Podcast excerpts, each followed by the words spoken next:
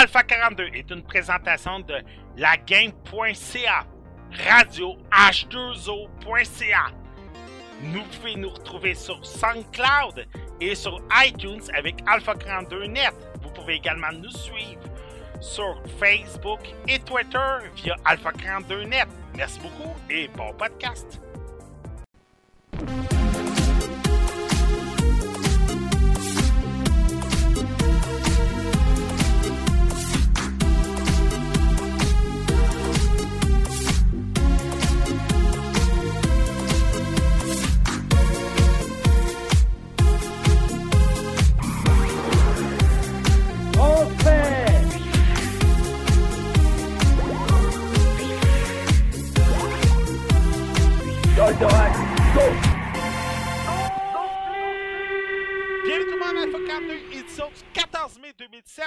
Que c'est bien tout le monde? Yes! Oui! Yep. Ouais! C'est un nouveau podcast aujourd'hui pour m'accompagner pour ce podcast. Mademoiselle Erika Wonderland, comment ça va? Ça va super bien, Patrick. Ah, ça t'es quoi tes sujets pour aujourd'hui? Aujourd'hui, mon sujet, c'est Birthdays the Beginning. Sinon, euh, aujourd'hui, ben, je laisse la parole aux autres. C'est rare, mais ce dimanche, ça va être le cas. Ça, c'est parce que Anne-Marie, un, est pas là. Puis deuxièmement, que tu laisses la parole aux autres, et on sera pas bien, on va s'ennuyer de toi. Bon, je parlerai d'un critique, un petit peu, là, C'est poser ça. des On va, questions. on va trouver moyen de, de, de- de dire de quoi pareil. hein. Ouais. Ouais, c'est- Hey, toi, là. Pas grave, on va parler la plupart du temps, c'est pas grave. Hey, je suis une- je suis une femme, quand même. Elle a le droit. Il doit. Ah, please, non! Nope. Partez-moi pas ça. M'excuse. Nope. J'aimerais bien avoir des. Euh, pendant deux heures que ça. Monsieur Mathieu Prince, comment il va? Bien. Ça t'est quoi tes sujets pour aujourd'hui? Euh, je vais parler de Psychopath, de ex- le- l'expansion Terra de son cinquième anniversaire, puis euh, d'Opération Babel. Hey, Terra, fait longtemps que je pas entendu parler de ça. Je pensais que c'était mort et enterré, cette affaire-là. Non, non, c'est le encore, euh, encore un des mémos le plus joué sur Steam. Ouais, c'est vrai, ça. Ok, il va falloir que tu m'en reparles. Monsieur Kevin Villeneuve, comment il va? Va super bien, et toi? Ça va très bien, merci. Tes sujets pour aujourd'hui? Euh, Portal King, euh, GTA RP, puis euh, euh, euh, le roi Arthur, la légende d'Excalibur. Excellent. Euh, Puis comme vous savez, Alpha 42, on faisait du recrutement parce qu'on... Il faut le dire franchement, depuis qu'Ikika est maintenant en charge des, euh, des, euh, du département jeux vidéo, elle fait un excellent travail. Ça, sérieux. Machine. Ah, c'est une machine. Merci. Euh, j'y enlèverai. J'y pas, mais je dirais sans être trop têteux. Elle fait un aussi bel job que moi pendant cinq ans. Et on, on, on avait beaucoup trop de sujets, on manquait de personnes et il fallait trouver du nouveau monde. Et on a réussi à trouver quelqu'un et je vais le laisser se présenter. Bienvenue dans l'équipe, Monsieur Richard. Merci, salut. Euh, Présente-toi, euh, euh, explique-nous, euh, t'es qui, c'est quoi ta chaîne YouTube, qu'est-ce que tu fais? Goûts. Ah, moi, à la base, je suis un homme de type masculin. c'est super simple. Euh, J'ai une chaîne gaming, mais c'est rien de sérieux. Je, je fais ça pour le plaisir. Puis je crois que ça se reflète vraiment dans mon travail. Je game depuis que je suis kid. Puis aujourd'hui, j'ai 31 ans, donc je suis un peu un old school gamer. J'ai touché un peu à tout. J'aime un peu tout ce qui touche aux jeux vidéo. Donc, euh, ça se résume pas mal à ça. Ben, sé- sérieux, Richard, on a eu plusieurs demandes.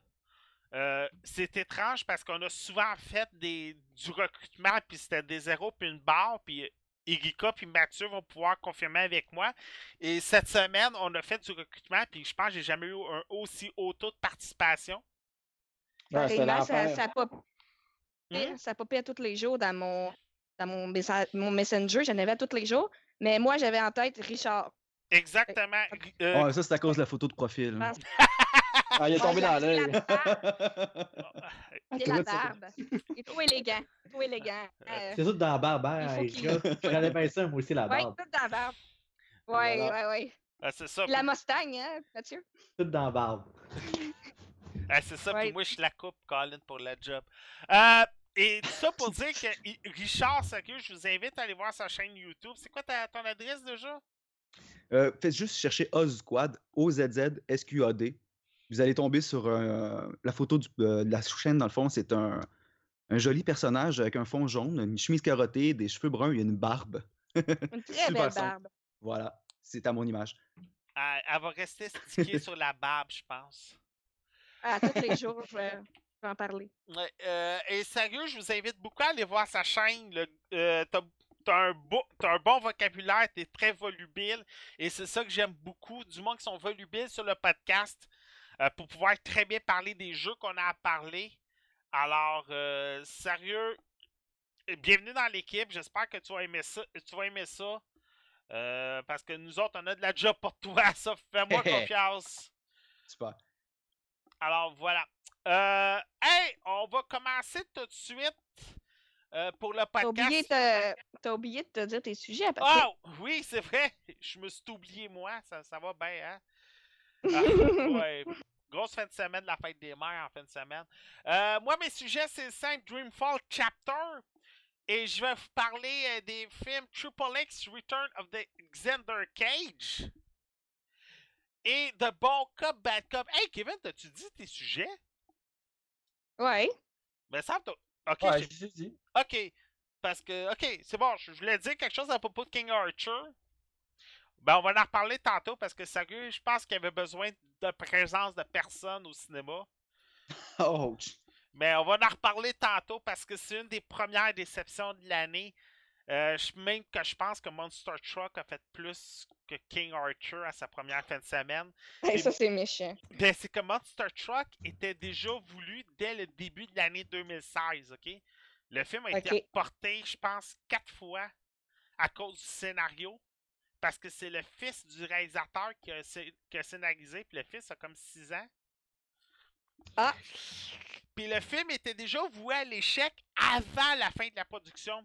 Fait que quand tu dis que King Archer a moins fait que Monster Hunter au box-office,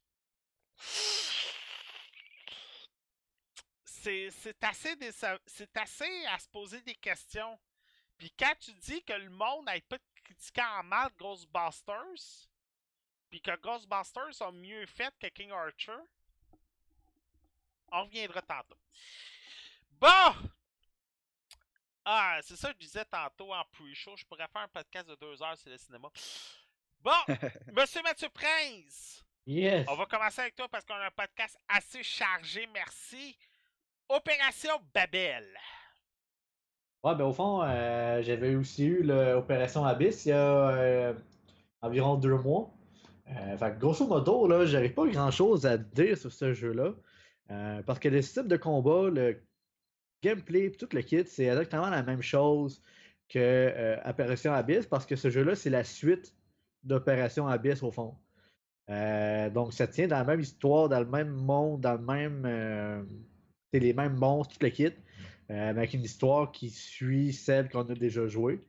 Euh, fait grosso modo, c'est que c'est un RPG Dungeon Crawler un peu, si on pourrait dire. Euh, que tu as beaucoup de grinding à faire, tout le kit. Là, c'est justement c'est ça qui m'amenait à penser que euh, tantôt que je vais plus parler de ce côté-là un peu. Parce qu'au fond, euh, NES, il envoie beaucoup de jeux ici euh, en Amérique. Euh, puis on dirait qu'il y a comme deux sortes de jeux. Puis ça que je trouve le fun, c'est que tu as deux côtés, tu as les jeux comme Opération Abyss, Opération Babel, que c'est comme plus des jeux euh, qui sortent quasiment à chaque mois ou à chaque deux mois. Euh, fait que les joueurs qui l'achètent, euh, tu c'est pas à des prix, mettons, des AA à 80$ et plus, c'est des jeux dans les quarantaines de dollars, trentaines de dollars. Fait que ça permet aux joueurs de juste d'avoir toujours des, des jeux à jouer en tant que tel. À place de toujours avoir, mettons, juste un jeu à chaque année ou à chaque deux ans, mettons. Fait que de ce côté-là, je trouve ça le fun parce que, oui, d'un côté, ils font des jeux qui sont toujours pareils, qui n'ont pas d'innovation en tant que tel, mais qui donnent au moins une histoire de plus que tu peux jouer. Et tu as leur côté qui sont plus AAA, euh, avec des jeux, mettons, comme les Neptunia, des affaires de même, qui sortent euh, plus à chaque année à place de quasiment à chaque mois. Euh, donc, autant que ça vient clair aux personnes qui euh, veulent toujours des jeux parce qu'ils jouent beaucoup à ces jeux-là, mettons sur Vita ou quoi que ce soit, autant que les personnes qui cherchent des jeux de meilleure qualité, comme tantôt j'ai dit, justement comme des AAA, donc euh, qui sont à 119, à 109 plus taxes. Euh, tu as Fairy Fantasy F, Omega Quintlet, Dark Rose Valkyrie, toutes des RPG qui sont euh, au niveau des systèmes de combat toujours différents d'un à l'autre.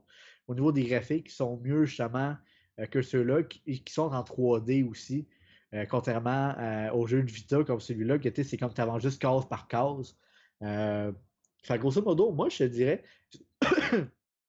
souvent on reçoit comme des mauvais commentaires de ces jeux-là parce que le monde dise il n'y a pas d'innovation, ou les graphiques sont pas très beaux, ou le gameplay est pareil comme aux autres.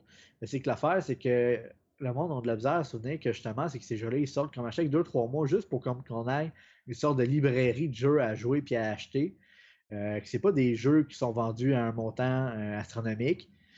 Puis qu'en même temps, c'est quand même des jeux que, euh, au niveau de l'histoire, sont quand même bien faits, tout le kit. Euh, puis que sinon, ce qu'après ça, c'est que tu peux toujours acheter les jeux que, comme je t'ai dit, qui sortent environ chaque année, qu'eux vont être plus haut de gamme, 3D, et tout le kit. fait Opération Babel, c'est pas mal ça, c'est que c'est un jeu que je te dirais qui joue plus sur la Vita que sur Steam. Ben, il n'est pas encore sorti, mais il va sûrement sortir dans pas long par qu'Abyss, il l'est maintenant.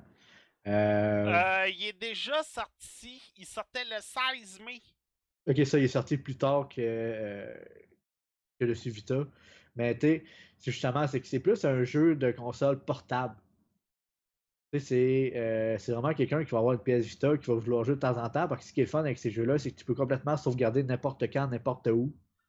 Euh, contrairement à d'autres jeux RPG, euh, comme tantôt, j'ai recommencé à jouer un peu à Final Fantasy XV, puis il fallait que j'aille à des certaines places directement pour être sauvegardé, tandis que celui-là, tu peux sauvegarder n'importe où dans le donjon, mettons, puis t'es correct. Euh... Ça, c'est quelque chose que j'aimais bien aussi de ce côté-là, parce que c'est un, RPG au fond que tu peux, même si c'est juste 15 minutes, tu vas pouvoir dire, ok, ben, je vais avancer un petit peu dans le jeu, puis je vais finir. C'est vraiment euh, dans l'optique de, joie, de euh, jeu mobile en tant que tel. Euh, tandis que, mettons, tu as d'autres jeux plus poussés, des AAA, comme, euh, comme on va pouvoir parler là, dans environ deux semaines, là, Cross Valkyrie, que lui, les sauvegardes, c'est comme un RPG normal. Il faut que tu trouves un point de sauvegarde pour sauvegarder. Tu peux pas juste sauvegarder n'importe où.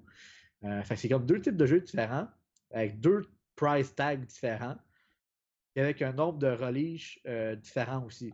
De un, c'est qu'on peut avoir beaucoup de jeux pour moins cher, qui va juste, comme mettons, nous remplir euh, le temps qu'on a besoin entre les A. Au fond, c'est comme ça que je le vois.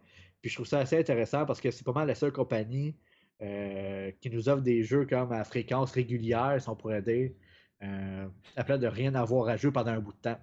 À, fréquence régulière, je pense qu'on peut faire deux jeux NES America par semaine. Ah ben c'est ça, ben tu sais, c'est ça qui est le fun, c'est que ils sortent beaucoup de jeux, fait que tu peux choisir le jeu que tu veux. Tu sais, ben niveau gameplay, ça va rester ah, similaire. Oui. On a trois Nice America à soir. justement, euh, j'en ai parlé justement à client. Ouais. J'en ai parlé à client au PH car euh, c'est mon ami. Puis il était super content. Il fait là, Hey, c'est Alpha 42 Nice America. En tout cas, on faisait des blagues juste pour. C'est Nice 42. Ben, ouais, c'est ça, ben, depuis le jour 1, cette compagnie-là est avec nous autres euh, parce qu'au début, on avait Audrey Burel qui parlait beaucoup d'NES America. Et sérieux, elle nous avait dit, Pat, il y a des jeux que j'aime beaucoup, c'est d'être de la compagnie NES America. Si tu peux aller les chercher, sérieux, moi, ça, me comblerait. Et j'avais été chercher, puis dès le jour 1, ça l'a jamais arrêté. Puis quand j'ai voulu recruter une nouvelle personne pour remplacer Audrey, qui est devenu Irika. Irika, je savais que le JRPG, c'était sa tasse de thé, là. Parce que moi et Irika, on jouait beaucoup à des JRPG ensemble et à des, à des jeux japonais, Dead or Alive, euh, Smite, euh, Dynasty Warrior. On jouait beaucoup à des jeux japonais. Alors, quand j'ai été chercher Irika, c'était pour les NES. Mathieu, je sais que tu aimes beaucoup les NES America aussi. On fait partage. Ouais, fait que sérieux, je pense que Nies a une belle place ici au podcast, puis je, je serai jamais contre qu'on continue à parler d'eux autres. Les gars font d'excellents jeux pour nous autres, alors euh, puis très bonne communication, alors je suis toujours content. Ben, tu sais ça, j'aimerais dire que je suis peut-être j'exagère un peu, mais juste pour rire demain, je penserais qu'au moins 50% des jeux qui sont sur Vita, c'est des jeux de NES quasiment, tu sais. ah, il, beaucoup de support euh, Nice America, Koei Tecmo puis Idea Factory, là, ils, ils abandonnent pas la Vita, je te le jure. Non, C'est c'est vraiment ça. le fait fun. euh, que c'est pas mal ça, je dirais que j'aurais à jouer. C'est que, premièrement, jouais à Opération euh, Abyss avant de jouer à Opération Babel parce que, comme j'ai dit tantôt, Opération Babel, c'est la suite de Abyss. Euh, fait que souvent, le monde qui vont jouer à ces jeux-là, c'est pas nécessairement tant pour le gameplay, mais plus pour l'histoire. Euh, puis des fois, l'histoire, oui, c'est des nouvelles histoires créées de toutes pièces, mais des fois aussi, c'est des histoires qui viennent de visual novel au fond japonais. Fait que c'est ça qui peut être assez intéressant parce que des fois, moi, mettons, lire des livres, je suis pas quelqu'un qui va lire beaucoup les livres ou quoi que ce soit. J'ai de la misère à, rentrer dans les livres puis à les à accrocher en tant que tel. Tandis que ça, c'est que c'est carrément une sorte de visual novel euh, interactif, si on pourrait dire, avec un gameplay. Euh, fait que euh, c'est pas mal de ce côté-là que je le vois. Puis en voir ça de cette manière-là, même si les jeux, au niveau, comme je disais, graphique, tu l'équipe, c'est pas un triple A, c'est des jeux que je suis capable d'accrocher assez facilement quand même. Fait que c'est pas mal ça. Ça va être tout pour toi? Yes. Excellent! Euh, Mademoiselle Geeko Wonderland! Saga, Oui, le deuxième jeu NES America de suite! oui. Euh, et lui, justement, on parlait de ça, moi, puis Richard, en pre-show, quand on se parlait, parce que Richard a souvent joué à Minecraft. Et ce jeu-là, beaucoup de à s'apparenter, puis j'ai hâte que tu m'en parles, parce que moi, en ce moment, je suis allé sur la PlayStation 4, mais j'ai pas joué. Fait que j'ai hâte que, j'ai hâte que tu essaies de me convaincre. Ben, J'espère, en tout cas, parce que ça il vaut le coup, en tout cas. Le jeu que on- dont on parle, c'est Birthdays The Beginning. Il est sorti le 9 mai 2017 sur les plateformes PlayStation 4 et PC. Euh, comme je l'ai dit, c'est euh, America qui le publie. Puis aussi, côté prix, euh, comme Patrick, euh, pas Patrick, mais Mathieu disait, ils sont fun côté prix. Le jeu, euh, il est 54,99 Donc, euh, on, on sait que les jeux sont tous 80 donc, un jeu de PlayStation 4, là, ce prix-là, avec. euh, c'est un beau jeu, C'est quand même un beau prix et tout. Birthdays The Beginning, c'est un jeu d'écosystème. Tu euh, t'es, comme un petit garçon ou un enfant, en tout cas, et euh, t'es comme absorbé dans un monde. Il y a une fée. C'est drôle parce que la fille, elle s'appelle Navi. Navi de Zelda. Est-ce que ça m'a fait extrêmement rire? euh, c'est comme la te demande de l'aider à créer un monde. Et c'est là que on embarque. On est comme un dieu. Quand je dis on joue comme un dieu, c'est euh, comme quand on, fait juste euh, avoir une flèche, qu'on n'a pas de personnage, mais qu'on est un rond par terre. Et on peut euh, modeler le, terrain. On peut le monter, on peut le descendre, on, on peut créer des rivières, euh, on peut créer des. On peut jouer avec ça. C'est le, terrain et tout. Puis quand tu montes beaucoup ton terrain ou tu le descends ou tu fais des étendues d'eau, la température de ton monde monte ou descend. En quoi c'est important? Ce qui est important, c'est dans ce jeu-là, comme c'est l'écosystème, il y a des plantes qui vont vivre et d'autres qui vont mourir. C'est la création de la vie qu'on fait. Donc, tout part dans l'eau au début. Fait là, tu vas, tu vas créer des algues. Là, ça va monter tes stats. Quand tu as découvert les algues, tu vois s'affiche. Les algues, par exemple, ils survivent à tel degré, se font manger, exemple par-ci, meurent à tel degré. Tu as vraiment une belle fiche descriptive pour tout ce que tu découvres. Éventuellement, après plusieurs euh, millions d'années, là, tu peux avoir des arbres, même des espèces vivantes, des, euh, j'avais même des jellyfish. Puis là aussi, ça va à la création des dinosaures, même aux humains. Donc, ça va beaucoup jouer sur la phase euh, du monde. Puis, euh, mais si tu l'arranges mal, ton monde, il peut reculer, régresser. Tes, tes, euh, animaux ou espèces peuvent mourir. Par exemple, tu sais, l'é- l'écologie, comment c'est fait, s'il y a un débalancement, tout se perd. C'est par exemple, s'il y a trop de T-Rex versus un autre chose, ou trop de plantes, ou ça marchera pas. C'est vraiment un beau jeu pour l'écologie. Il y a des gens qui aiment ça, jouer tranquille à un jeu, se concentrer, faire son monde, faire son jardin. C'est comme ça qu'ils appellent ça dans le jeu, faire son jardin. Donc, c'est très calme. C'est euh, vraiment. euh, Puis on peut pas se perdre. C'est un scénario qui nous tend la main. C'est chapitre 1, chapitre 2, chapitre 3, mais c'est tout le temps le même monde. Tu perds pas ton monde après un chapitre. Ça, j'ai très adoré ça. Tu continues, mais souvent, ton monde agrandit. Par exemple, tu vas avoir des, des tâches. La, personne va te dire Ah, j'aimerais ça que tu fasses ça pour, euh, par exemple, creuser un étendue d'eau. Ça pourrait créer telle espèce euh, vivante, tel euh, microbe, telle euh, plante, fleur. En tout cas, il y a tellement à découvrir. Donc ça, je trouvais ça vraiment bien. Parce que des fois, les gens peuvent se perdre, ils ne savent plus quoi faire. Mais là, ça te tient la main un peu. Tu sais toujours quoi faire, tu peux avancer le temps. Puis plus que tu découvres des choses, tu peux level up. Level up, ça fait que tu as des points de vie. Parce que tu creuses avec tes points de vie. C'est spécial. Par exemple, euh, un cube, c'est, mettons, trois points de vie. C'est pour ça que quand tu level up, c'est le fun. Peux euh, plus euh, aménager ton terrain, mais tu peux toujours te retirer et reprendre ton énergie, mais le temps va passer. Mais c'est souvent positif quand que le temps passe, mais euh, parfois quand on veut faire des choses, puis bien, on peut juste réfléchir à nos mouvements. Il y a beaucoup de découvertes, c'est sur- surtout un jeu de découverte. Pour les fans de jeux tels, a le gros des gens qui le comparent à Minecraft, moi je ne le compare pas du tout, mais c'est dans le style Minecraft, Viva Pinata. Pour ceux qui connaissent, Viva Pinata, c'est un jeu de jardin également que tu. C'est le même principe, sauf que tu as vraiment des pinatas. Donc, tout le monde a besoin d'un équilibre pour survivre. Et le jeu le met très bien, l'ambiance est excellente. La, musique est d'ambiance. Et ça a un graphisme assez mignon. C'est pas des graphiques réels, ça va vraiment ressembler un petit peu à, à des jouets. Donc, euh, c'est super. Moi, j'ai vraiment adoré le jeu et j'espère que vous également, vous allez l'adorer. Un autre, euh, une autre information, c'est du créateur de Harvest Moon.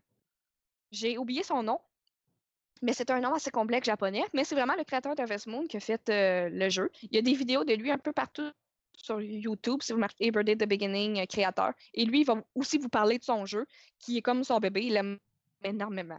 Et j'admets que moi aussi, j'ai beaucoup aimé ce jeu. Ça serait tout pour moi. C'est euh, Déjà? Le jeu est-tu facile à Ben, contrôler? euh, moyennement. Il il peut être facile, mais ils vont tous te le montrer un à un. Le tutoriel il est génial pour ça. C'est une étape à la fois. Comment creuser, comment remonter la terre, euh, comment faire de l'eau, comment faire de la pluie, comment faire du soleil. Tu peux même découvrir sur la map, euh, il va y avoir des trucs qui vont briller comme des trésors. Tu peux les prendre, puis c'est des objets. Il y a même un objet qui fait que tu peux évoluer. Mettons, tu as un lézard. un- C'est comme. un- Tu n'en as pas souvent de ça, fait qu'il faut t'égarer, mais tu fais évoluer ton espèce en quelque chose d'autre. Fait que là, ça te fait full de points. Mais oui, la main se fait quand même assez facilement à cause qu'il y a un beau tutoriel. Bon, OK. Mais Parce- que c'est- c'est juste ça le jeu. C'est pas. euh, c'est pas. Il n'y a pas d'histoire vraiment, à part euh, que les des mondes en danger. C'est vraiment juste ça. C'est vraiment tranquille comme jeu. Le jeu, Mais si tu as des questions, gêne-toi pas. le jeu graphiquement, il a de l'air vraiment beau, là. Oui, j'adore. C'est comme je l'ai dit, c'est en jouet, mais c'est vraiment beau. C'est vraiment une belle ambiance. C'est T'as- coloré. Ça me donne envie de vivre. T'as joué à Dragon, t'as joué à Dragon Quest Builder, lequel est le meilleur entre les deux? Les deux ne se comparent pas. Dragon Quest Builder, c'est un, un RPG euh, que tu peux construire des maisons, que tu construisais ta ville, que tu construisais pour te défendre. Et t'incarnais un personnage, que tu avais des, des quests à aller rechercher, des fleurs, mettons, à guérir des gens. Là, tu es comme un dieu qui crée un monde. OK. Fait que c'est comme, je sais pas si tu comprends, ça n'a aucun lien ensemble. C'est vraiment un jeu à part euh, de simulation. OK. C'est un jeu de simulation. Donc, euh, c'est la simulation d'un- de l'écosystème. C'est sûr que je, Tandis que l'autre, c'est vraiment plus un, un builder. c'est sûr que je vais jouer là, au courant de la semaine, là. Fait que j'ai hâte de l'essayer. Perso, il est dans Euh, ma Moi, j'ai vraiment, vraiment apprécié. Moi, il est dans ma PlayStation en ce moment, mais j'ai beaucoup de jeux qui s'en viennent dans les deux prochaines semaines. Fait que euh, j'espère pouvoir trouver le temps d'y jouer, surtout comme la, sa saison cinéma. Hein? Une heure. Ouais, ben c'est ça, au moins, Au moins une heure. Au moins une heure, peu comme j'ai réussi à faire avec, avec, euh, mon sujet à moi. Là. Fait que c'était déjà tout pour toi? Oui. Bon, là, c'est à mon tour. Et là, sérieux, il y a des jeux comme ça, que c'est des expériences plus que des jeux. Et euh, Deep Silver nous en présente un. Euh, C'est un des jeux qui était le plus attendu du mois de mai, selon plusieurs sites internet. Et euh, je vous en parle, ça s'appelle Dreamfall Chapter. Dreamfall Chapter, c'est un jeu qui est en 3D, first of all. Vous allez le marquer assez vite. Et vous, êtes une protagoniste. Là, désolé, je sais pas pourquoi. La fiche que j'ai, j'ai comme zéro information. C'est super intéressant. Yes, sir. J'ai pas le nom de la personne. Gain de ça. J'adore ça quand j'ai un manque d'informations comme ça. Euh, ok. Vous êtes Zoé. Et vous êtes morte. Carrément. Et vous êtes dans un coma pendant votre mort.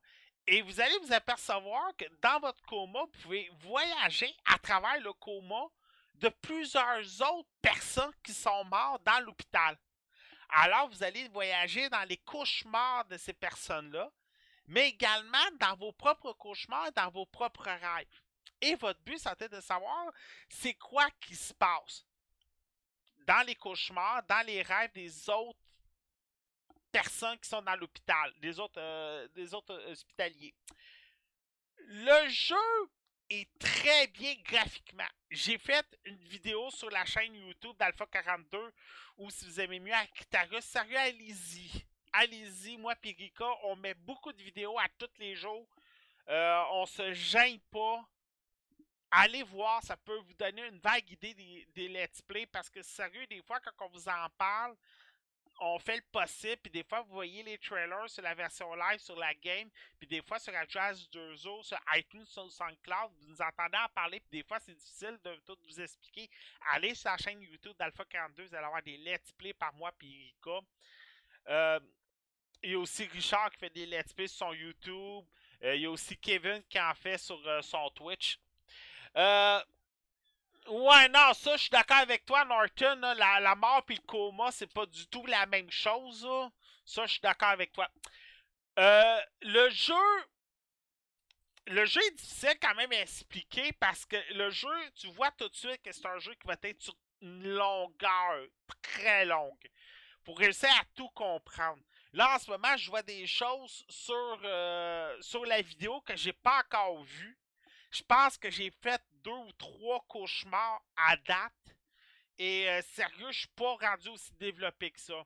C'est le genre de jeu qui va beaucoup euh, s- s'apparenter au Myst, au Raven. Un genre de mélange de Myst avec Lara Croft. Vous allez explorer beaucoup les chambres des, pa- des patients. Vous allez beaucoup explorer leurs cauchemars.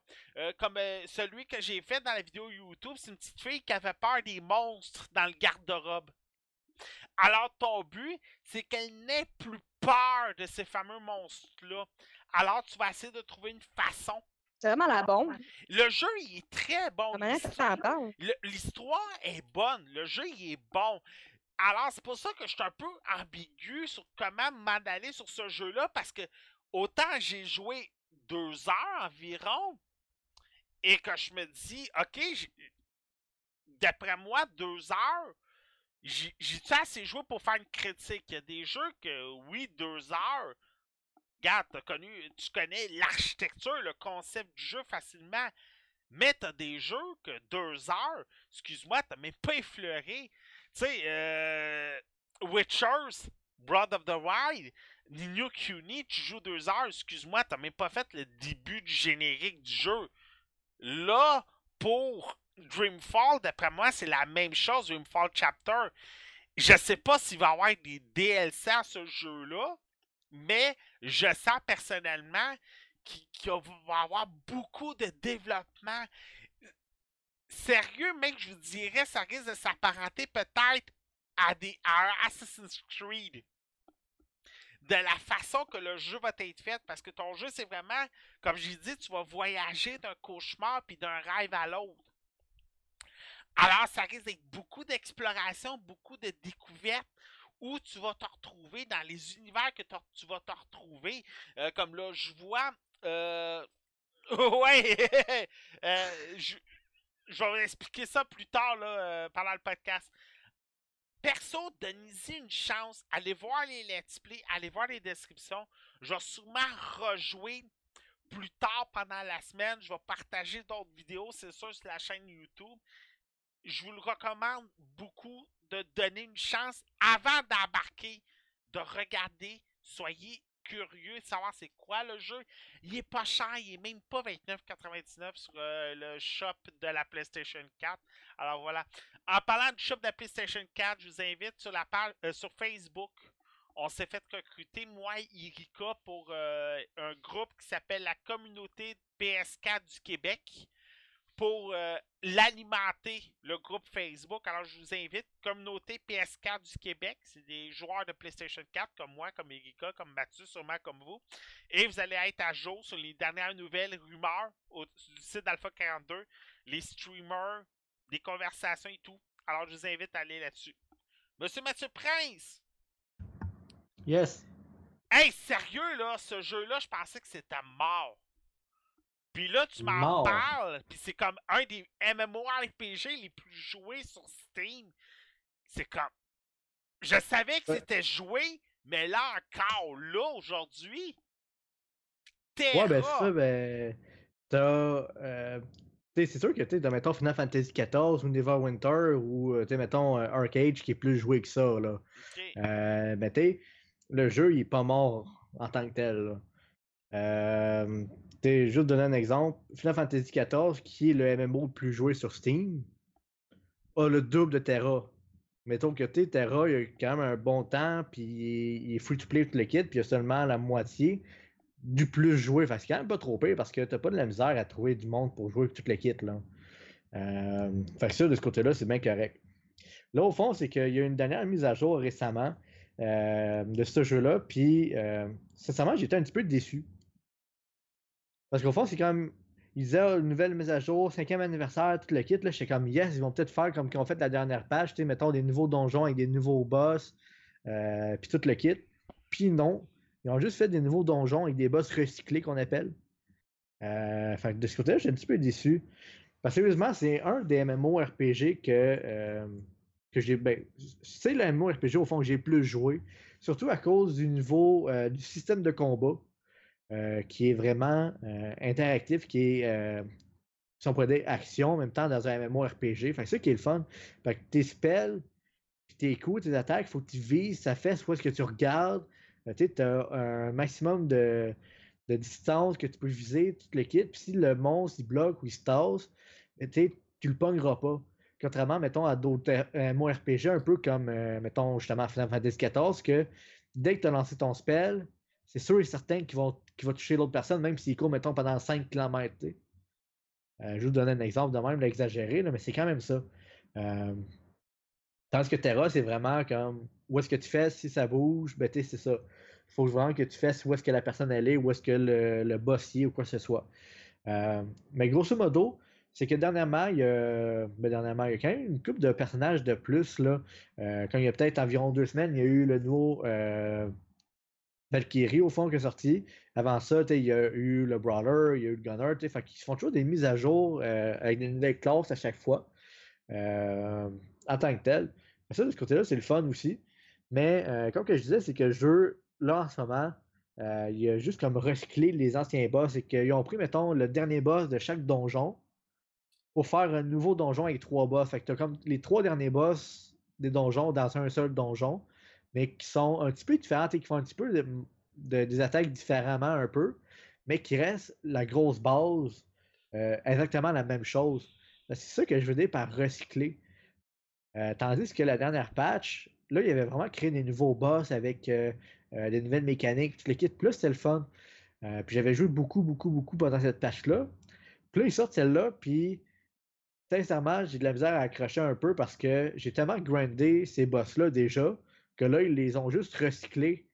Fait que c'est là que ça vient. euh, tu sais, tu disais que tu pensais que c'était mort, tu le quittes.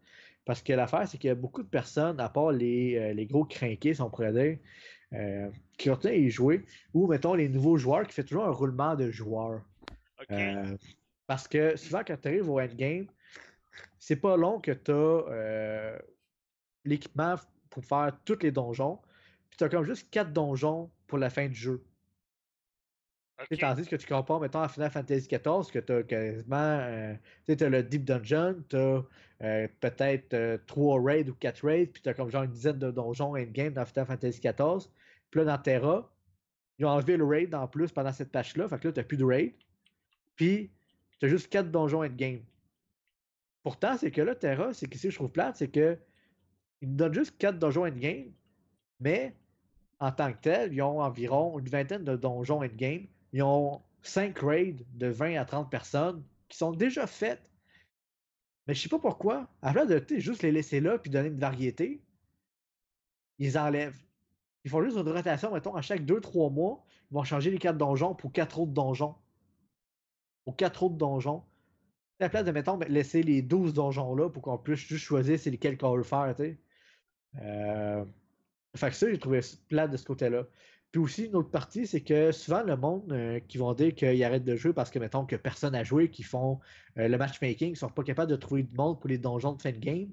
C'est que l'affaire qui arrive, c'est que c'est un jeu qui est beaucoup basé aussi sur euh, le système de guilde. Ok. Ah. Fait que ce qui arrive, c'est qu'il faut que tu joignes une guilde, comme que moi j'ai fait. Sincèrement, c'est pas difficile de trouver une guilde qui est pas populaire, mais tu sais, qui est active. Comme ma guilde que j'ai rejoint, euh, on est quasiment toujours 15-20 personnes de connectées, puis tu fais juste dire, ça tente-tu quelqu'un de faire ça, puis le monde va toujours te dire oui, puis ils vont toujours venir t'aider.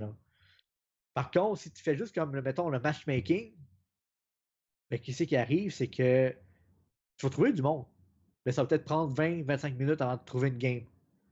Puis souvent, ceux qui font ça, c'est que c'est les personnes qui n'ont pas de guild. Puis souvent, les personnes qui n'ont pas de guild, c'est les nouveaux joueurs qui sont pas encore habitués au jeu, donc ils sont pas bons. Fait que là, le monde, ils se découragent parce qu'ils sont pas capables de faire le premier boss ou le deuxième boss, à cause qu'ils sont pas assez bons. Parce que, contrairement, mettons, à des jeux comme Final Fantasy XIV, comme Neverwinter, quoi que ce soit, que, le jeu est beaucoup basé sur l'équipement, que tu soit tu es assez fort pour le faire, soit tu pas assez fort. Dans Terra, tu as vraiment un skill cap qu'on appelle. Mettons, je prends une classe qui fait du damage, mettons le Wire. Mettons, moi, avec le Wire, c'est le bonhomme que je joue le plus. Je suis capable de faire environ 600 000 de dégâts par seconde versus un Warrior qui est avec le même équipement que moi, mais qui, qui est nouveau, qui ne sait pas nécessairement jouer, ses rotations entre le kit. Cette personne-là va faire 80 000 par seconde. On voit qu'il y a vraiment un gros écart. Là. Puis à la place, mettons, de crever juste une ou deux fois parce que moi, j'évite tout, puis le kit, ben lui, il va pas être capable d'éviter puis de bloquer. Fait qu'il va peut-être mourir, mettons, 20 fois par combat.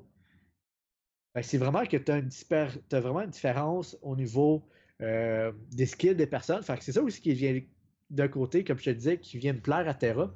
Parce que c'est pas un jeu qui est facile à jouer en tant que tel. Oui, là, tu vas avoir du monde qui vont venir te dire quand même, ah, ben, tu le jeu est facile, c'est pas compliqué, mettons, se tasser des lignes noires ou des lignes rouges ou quoi que ce soit.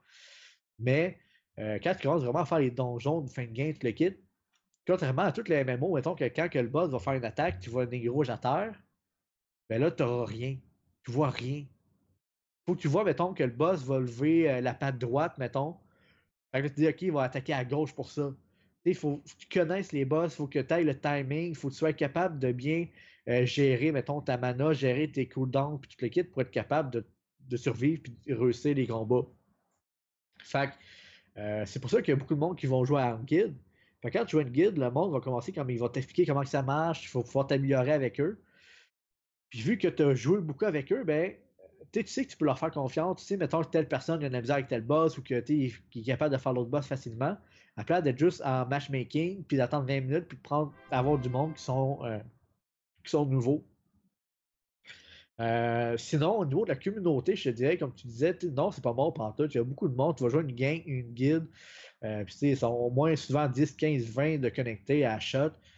Pour la majorité des guildes, ils sont quand même assez populaires. Puis après ça, euh, tu sais, euh, t'as toujours les, euh, le grinding que je te parlais, c'est que tu peux avoir l'équipement qui va te permettre de tout faire assez facilement, sans trop de grinding ou de, de choses à faire, quoi que ce soit. Mais si tu veux, mettons, être le next step ahead, là, tu es vraiment comme le gros joueur, c'est que là que tu as vraiment une grosse barrière.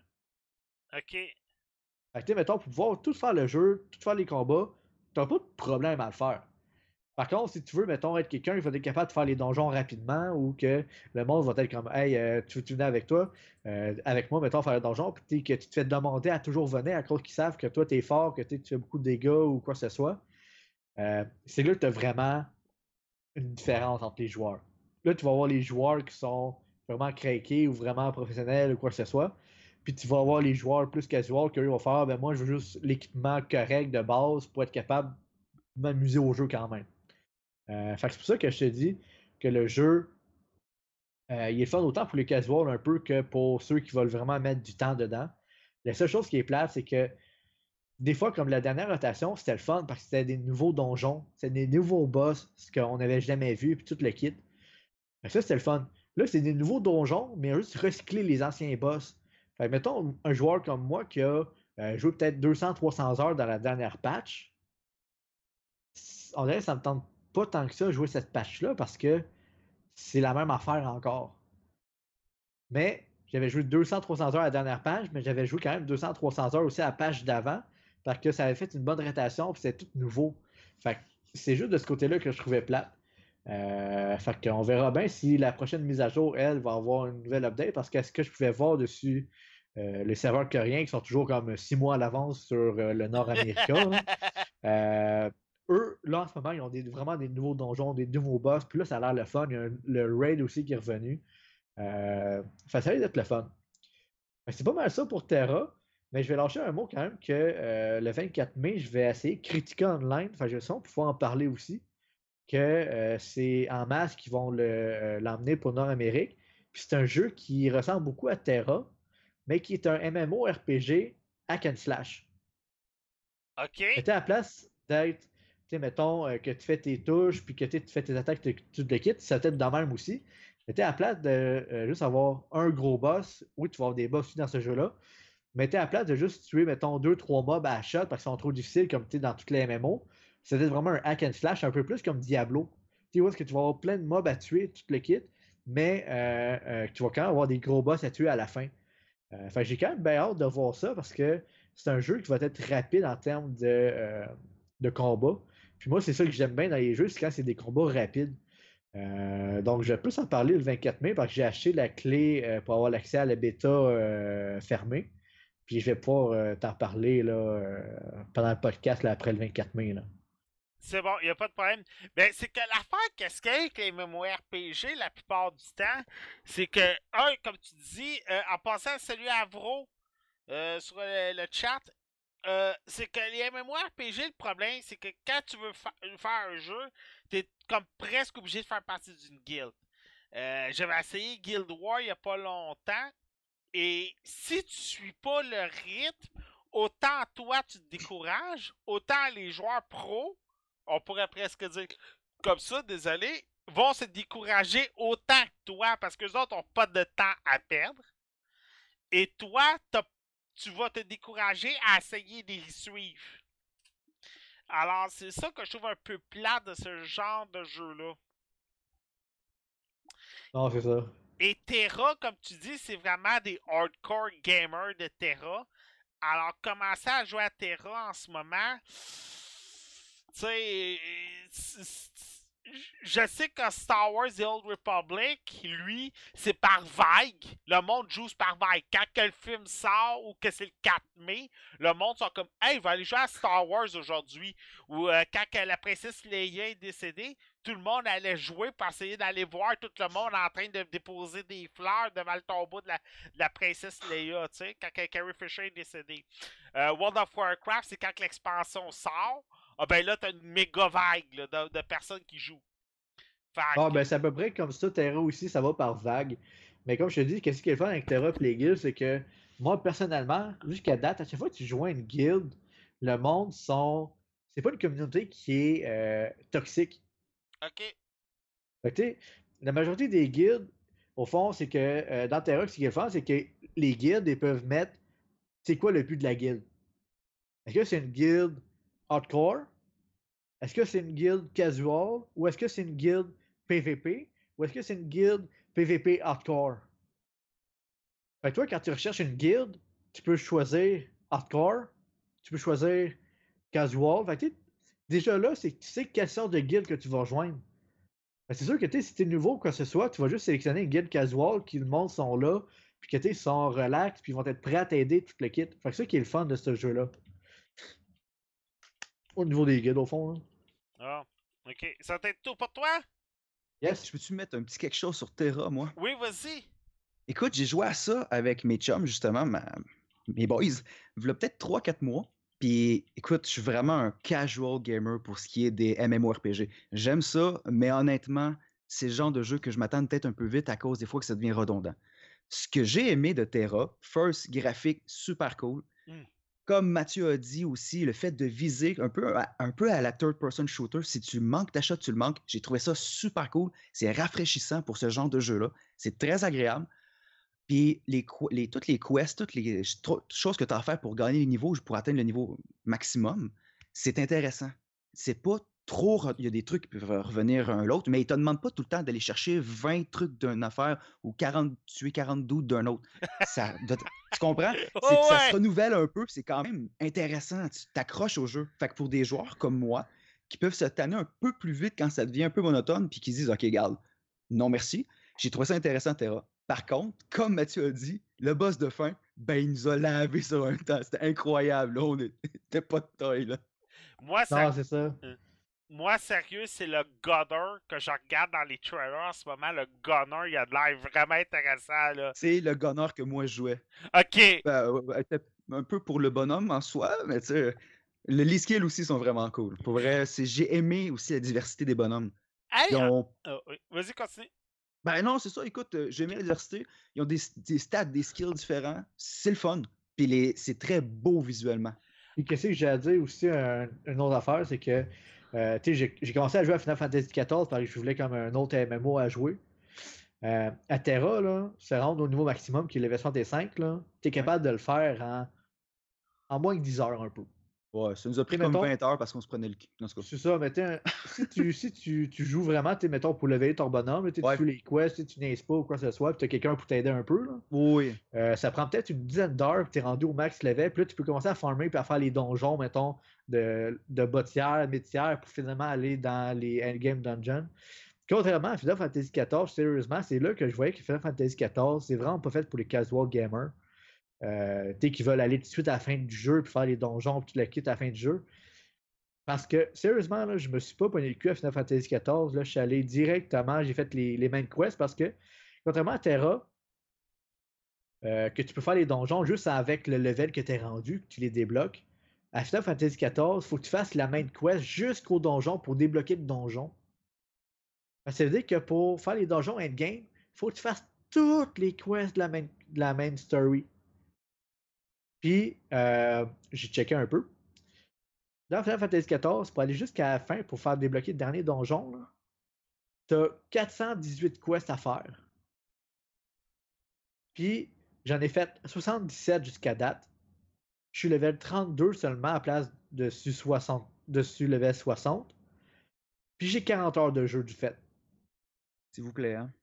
Fait que, puis toutes les quests, c'est genre des quests, va tuer tant de personnes, Ah, c'est ça. va farmer ça. Va chercher deux livres de beurre. Tu sais, c'est ça, genre, c'est c'est juste ça. Non, mais tu sais, c'est ça juste revient à ça. Il faut qu'ils cherchent de quoi de nouveau parce que tu t'écœures tes joueurs quand t'es répétitif et monotone. Tu sais. Parce que là, tu sais, j'ai un petit peu décroché Final Fantasy XIV, mais pourtant, les donjons, par contre, quand tu fais les donjons, les raids à Final Fantasy XIV, sont vraiment le fun. Ah, ben. Mais c'est- sauf que là, c'est que l'affaire, c'est que le jeu, il prend une éternité à se leveler pour aller faire les donjons. Et en plus, tu es obligé de faire toutes les story quests pour les débloquer. Ah, ben t'as des jeux, là, c'est comme va chercher euh, 12 cornes de rhinocéros pour faire cette mission-là. Moi, mais c'est qu'à un moment donné, 12 cornes, là. Dude, déjà une, qu'est-ce que tu vas faire avec, là? Ben, ça, c'est des, Euh. ça, c'est des trucs que je commençais à être redondant, mais comme j'ai dit Ouais. aussi tantôt, l'affaire des fameux guildes. Écoute, à un moment donné, j'étais tellement rendu. euh, J'étais tellement en retard sur World of Warcraft que j'ai un de mes amis, Mathieu Genet, qui m'avait dit Garde, je vais te rusher. Écoute, oublie ça, j'ai voulu. J'ai fait de Quick Rage. Ah, J'ai-. J'étais pas capable. Là. Fait que des fois, les MMORPG, c'est comme je, dis- comme je disais euh, à mon ami, euh, Ghislain, il- il veut commencer League of Legends. Je t'avais je lui ai dit, t'es 5 ans en retard, là. Donc, ça n'a aucun rapport, ça. Oui, mais excu- Tu peux commencer.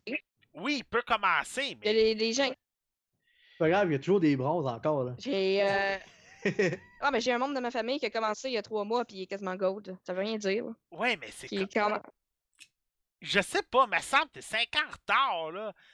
Ça change rien. La- Les patchs changent tellement souvent à League of Legends que c'est c'est du nouveau aux deux mois. Même moi, il faut que je m'adapte. Ça fait quatre ans que je joue. Parce que l'affaire, c'est que, tu comme qu'elle dit, c'est que oui, ça change toujours, mais c'est que l'affaire, c'est que tu as encore la dispersion entre les joueurs. Tu as toujours des nouveaux joueurs, des joueurs qui sont vraiment casual, qui jouent peut-être, mettons, une game par mois ou quoi que ce soit, qui sont dans le bronze, que tu pas qu'ils sont pas bons, mais tu sais, je veux dire, c'est qu'ils n'ont pas les mêmes connaissances du jeu qu'une personne qui est Platinum, Diamond, Master ou Challenger.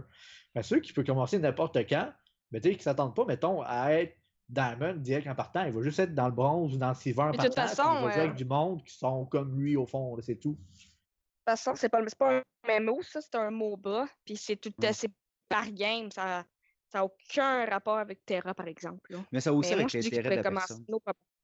Ouais, c'est sûr. Si le gars il est vraiment motivé puis il veut, écoute, qu'il soit bronze ou diamond, il va s'arranger pour faire la job. Ben, en tout cas, Terra, ça serait un que je recommencerais, ça c'est sûr et certain. Graphiquement, il a toujours été beau. Ouais. Ça, je te l'accorde. Mais C'est d'investir des heures là-dessus, je suis pas sûr. Euh, ça peut être tout pour toi, Monsieur Mathieu? Yes. Cool. Euh, là, ça, c'est difficile de trouver un trailer parce que, sérieux, il va faire, tu me l'expliques, Kevin. Euh, GTA 5 RP. Sérieux, ça, là, je je pense en ce moment, c'est un boss sur Internet. Tout le monde que je connais qui joue à GTA 5 n'arrive pas de parler de ce mode-là, puis j'avais hâte que tu m'en parles pour savoir c'est quoi ça. OK. Euh, ben en fait, euh, pour faire simple, est-ce que tu connais, euh, première des choses, Gary's Mod, mode RP? Euh, Gary's Mod, je connais, mais mode RP, non. OK. Euh, mode Atis Life sur Arma 3? Non. OK, bon. euh, je vais recommencer à zéro parce que si tu connais pas ça, tu connais vraiment aucune base de c'est quoi le GTRP. En fait, euh, les trois que je t'ai nommés, euh, c'est tout simplement euh, du roleplay, donc real life. C'est-à-dire que sur les trois jeux différents, le principe est tu as un métier, tu travailles, tu ramasses de l'argent, tu as des métiers illégaux, que ce soit des mineurs, euh, des livreurs de pizza, euh, des taxis, euh, peu importe le métier, des métiers euh, aussi principaux, policiers, euh, médecins, euh, pompiers. Puis ça, c'est euh, tous les métiers qui sont euh, légaux, euh, ben, comme la vraie vie, dans le fond, qui sont légaux euh, pour le gouvernement. Tous les métiers euh, non légaux, euh, dans le fond, qui est contrebande de, de cannabis, contrebande de LSD, euh, tout ce qui est de drogue, dans le fond. Fait que, euh, pour faire un résumé, c'est comme dans la vraie vie, dans le fond, tu fais, tu fais ta petite job-in, tu travailles, tu ramasses de l'argent, tu t'achètes un char, puis chaque joueur, ben chaque, en fait, l'affaire que j'aime plus avec GTA RP, c'est que dans GTA, à la base, tu as déjà des PNJ, tu déjà du monde, des, des bots qui se promènent, tu déjà de la vie, tu as déjà un, un bon euh, gabarit, euh, un peu, là. Tu as déjà un, un bon, un bon, euh, Un bon fond. ouais, c'est ça, un bon fond, ba- la base est déjà instaurée. T'as, t'as déjà une base, là, en fait. Fait que tu peux pas. euh, ben, tu peux te tromper, je te dirais, mais en même temps, non, parce que tu as déjà de la vie, comme je te dis. Fait que tu arrives là, même s'il n'y a aucun joueur qui est connecté sur le serveur, tu as l'impression que ça bouge parce qu'il y a déjà du monde. Parce que si tu t'en vas sur euh, euh, euh, Gary's Mod, Gary's Mod, c'est un jeu euh, modé, tout simplement. Fait que peu importe euh, le mode que tu t'en vas, euh, c'est bourré de bugs, c'est bourré de, de, de, glitch, c'est bourré de. Fait que tu sais, c'est moins immersif. Tandis qu'Arma 3, c'est un jeu à la base FPS. Fait que oui, c'est immersif dans un certain sens, mais c'est pas le jeu parfait. Tandis que GTA, tu as déjà un bon fond parfait. Fait que là, en plus de ça, tu rajoutes des métiers, puis tu rajoutes des personnes. Fait que peu importe euh, sur le ben, ça dépend. Si c'est pas un serveur qui est vraiment roleplay, parce qu'il y a des serveurs qui sont beaucoup plus, euh, je dirais, euh, ça coche côté immersion du, roleplay. Mais si, mettons, tu rencontres un joueur, la personne a créé un personnage tout simplement. Tu sais, comme moi, euh, je- dans mon serveur, j'ai allumé du cuivre, puis j'ai rencontré deux personnes, puis j'en sais que autres. Puis il y en a un qui s'est- il là, Ah, moi je m'appelle Robert, euh, je suis un ancien gars de la, la- de la guerre du Vietnam, j'ai perdu ma jambe. Puis il me conte une histoire. Mais tu sais, tout le monde que tu rencontres, là, euh, c'est soit leur vraie voix, ils font un personnage, ou soit ils font une voix euh, modifiée. C'est-à-dire que, tu sais, euh, mettons, euh, je sais pas, tu me crées le serveur, c'est soit je vais parler, mettons, de ma voix de même, ou soit je faire Hey, salut, moi c'est euh, Timmy! Tu sais, tout le monde s'invente un personnage, ça qui est drôle. Fait que, tu peux rester euh, quelqu'un sans. Il n'y a pas de limite, en fait, tout simplement. Il y en a qui peuvent être des itinérants en train de mendier sur le bord de la, rue. Fait que, c'est ça qui est le fun, c'est que tu es capable d'avoir du plaisir à GTA, mais en même temps du roleplay. Fait que si tu fais de la de cannabis, ben oublie pas qu'il y a des policiers qui sont des vrais joueurs. Fait que si tu arrêtes parce que tu te brûles un stop, puis se rend compte euh, que tu fais la contrebande de cannabis, bon, on fait Oh mon petit gars, t'as peu là. Tu vas perdre une amende, tu vas aller en prison, tu vas. euh, Fait que tu sais, c'est ça qui fait vraiment le jeu. Il n'y a pas de but en tant que tel, mais c'est tellement. C'est comme la real life, mais il n'y a pas de limite. Tu peux faire ce que tu veux. Dans la vraie vie, si tu vas faire la commande de cannabis, tu vas le regretter. Donc, sur ce jeu-là, ben, au moins, ben, c'est quoi, peut-être 20 minutes, 30 minutes de prison. Fait qu'au moins, c'est 30 minutes de perdu. C'est pas euh, 5 ans de prison. que, Est-ce que le jeu est disponible seulement sur PC? Euh, oui, seulement sur PC parce que le- c'est un mode. Donc, c'est pas directement sur le jeu. Il faut que tu télécharges 5M, qui est un, euh, euh, une application euh, modée, si tu veux. Puis lui, il va, euh, il va, il va accéder à ton jeu GTA que tu as dans ton, dans ton compte Steam. Puis euh, il va le lancer, mais c'est, tu ne lances pas par Steam. Là. Tu ne lances pas ton GTA normal. là. Tu vas lancer ton 5M. Puis euh, lui, il va euh, accéder directement à ton jeu. Puis euh, Ok. sur 5M, tu as tous les serveurs, puis tu peux aller chercher le serveur que tu veux, tu peux enchaîner le serveur. Tu as des serveurs qui sont whitelistés, c'est-à-dire que faut que tu fasses une demande, faut que tu. Comme une candidature, tu veux. Tu dis OK, ben j'ai tant d'heures de, de jeux RP sur Garry's Mod ou What's Life, euh, je sais comment ça marche, puis tout. Fait que, euh, tu sais, ils veulent pas avoir euh, des, des, des, des kikous, des trollers, là, tu sais, qui, qui débarquent sur le stream, puis qui font euh, Oh my god. Quoi, là. Puis Dieu, que, Dieu sait dans GTA, des trolls, t'en as un autre puis un autre, là. Ouais, c'est ça. Tu sais, j'étais sur le serveur qui avait pas de whitelist, puis euh, je me promenais, puis il y a un gars qui m'a tué de même, là. Tu sais, c'est sûr que tu peux tuer du monde, mais il faut que ça reste, que tout ce que tu fais, il faut que ça soit roleplay, puis tu sais, faut qu'il y ait quand même un motif. Tu peux pas, genre, arriver puis écraser quelqu'un de même, genre. Tu peux pas, tu sais. Ben, techniquement, dans, sur un certain point, c'est légal, mais il essaie de mettre vraiment roleplay, roleplay, là. Vraiment. euh, Parce que veut pas, si tout le monde commence à s'écraser, veut pas, le monde va s'écœurer, puis ils vont juste lâcher. Fait qu'on a, il essaie de faire un, un, serveur plus ou moins potable avec euh, du monde qui joue bien leur rôle. Comme je te dis, c'est la vraie vie. Si tu fais une conduite dangereuse à la mode GTA normale, ben attends-toi qu'il y a une police te pogne. Parce que moi, j'ai déjà mangé une couple d'étiquettes, je peux te le dire. Je me- J'arrive dans le serveur, je me promène euh, avec un char. euh, tu veux pas que, que tu débarques sur un mode euh, RP, tu joues à GTA, tu voles un char, puis tu fais du n'importe quoi, tu roules full vite, tu rentres dans les autres chars, puis là, ben, t'as une sirène d'un char de police qui te court après, là, tu fais Ah, ok. Puis là, tu débarques, là, il est là, bonjour monsieur, euh, ouais, vous alliez pas mal vite, vous avez croisé trois personnes en chemin. fait que, c'est ça, fait que faut. Tu peux, tu peux faire le con puis écraser du monde dans un certain sens, mais il faut que tu t'attendes à en payer si tu te fais prendre. C'est comme la, la contrebande de cannabis et, et autres. Là, pour correction, ça, c'est avec GTA 5, c'est pas avec GTA Online, là. Non, j'étais 5. Ben, En fait, il faut que tu aies le jeu tout simplement. Si tu as le jeu, euh, lui, il va accéder par ton, euh, par ton, euh, à ton jeu, dans le fond, par Steam. Puis euh, il va se lancer automatique. C'est vraiment. euh, tu sais, il y en a qui pensaient qu'au début. ben, En fait, moi, moi le premier, je pensais qu'au début, il fallait que tu lances ton GTA, puis tu en mode online, tu dans, dans recherche serveur, puis etc. Puis etc. Mais finalement, je me suis rendu compte que c'est carrément une application par entière. Tu télécharges l'application, euh, tu t'installes un, un- Pas, je dirais pas dans le cheat, là, mais c'est un genre de logiciel euh, vidéo là, pour fixer les bugs, là, parce que veut pas, c'est- modé. Là, fait que, euh, il y a certains serveurs où il y a des chars qui n'ont pas dans le JT, euh, JT normal. là. Fait que, euh, veut pas, c'est comme n'importe quel serveur privé dans- sur n'importe quel jeu. Il y en a qui décident de mettre un peu, pas du n'importe quoi, mais qui pourrait mettre, euh, je sais pas, moi, euh, une Ferrari, qui pourrait mettre, euh, je sais pas, moi, une Smart, tu sais, ils pourraient modifier comme ils veulent.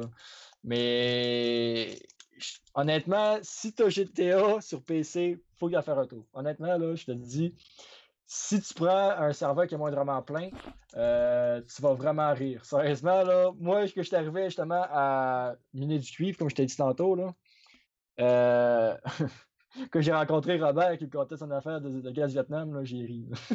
je Euh, pouvais pas rire. J'ai GTA, mais sur PS3, fait que euh, malheureusement, je pense pas que je vais pouvoir y jouer.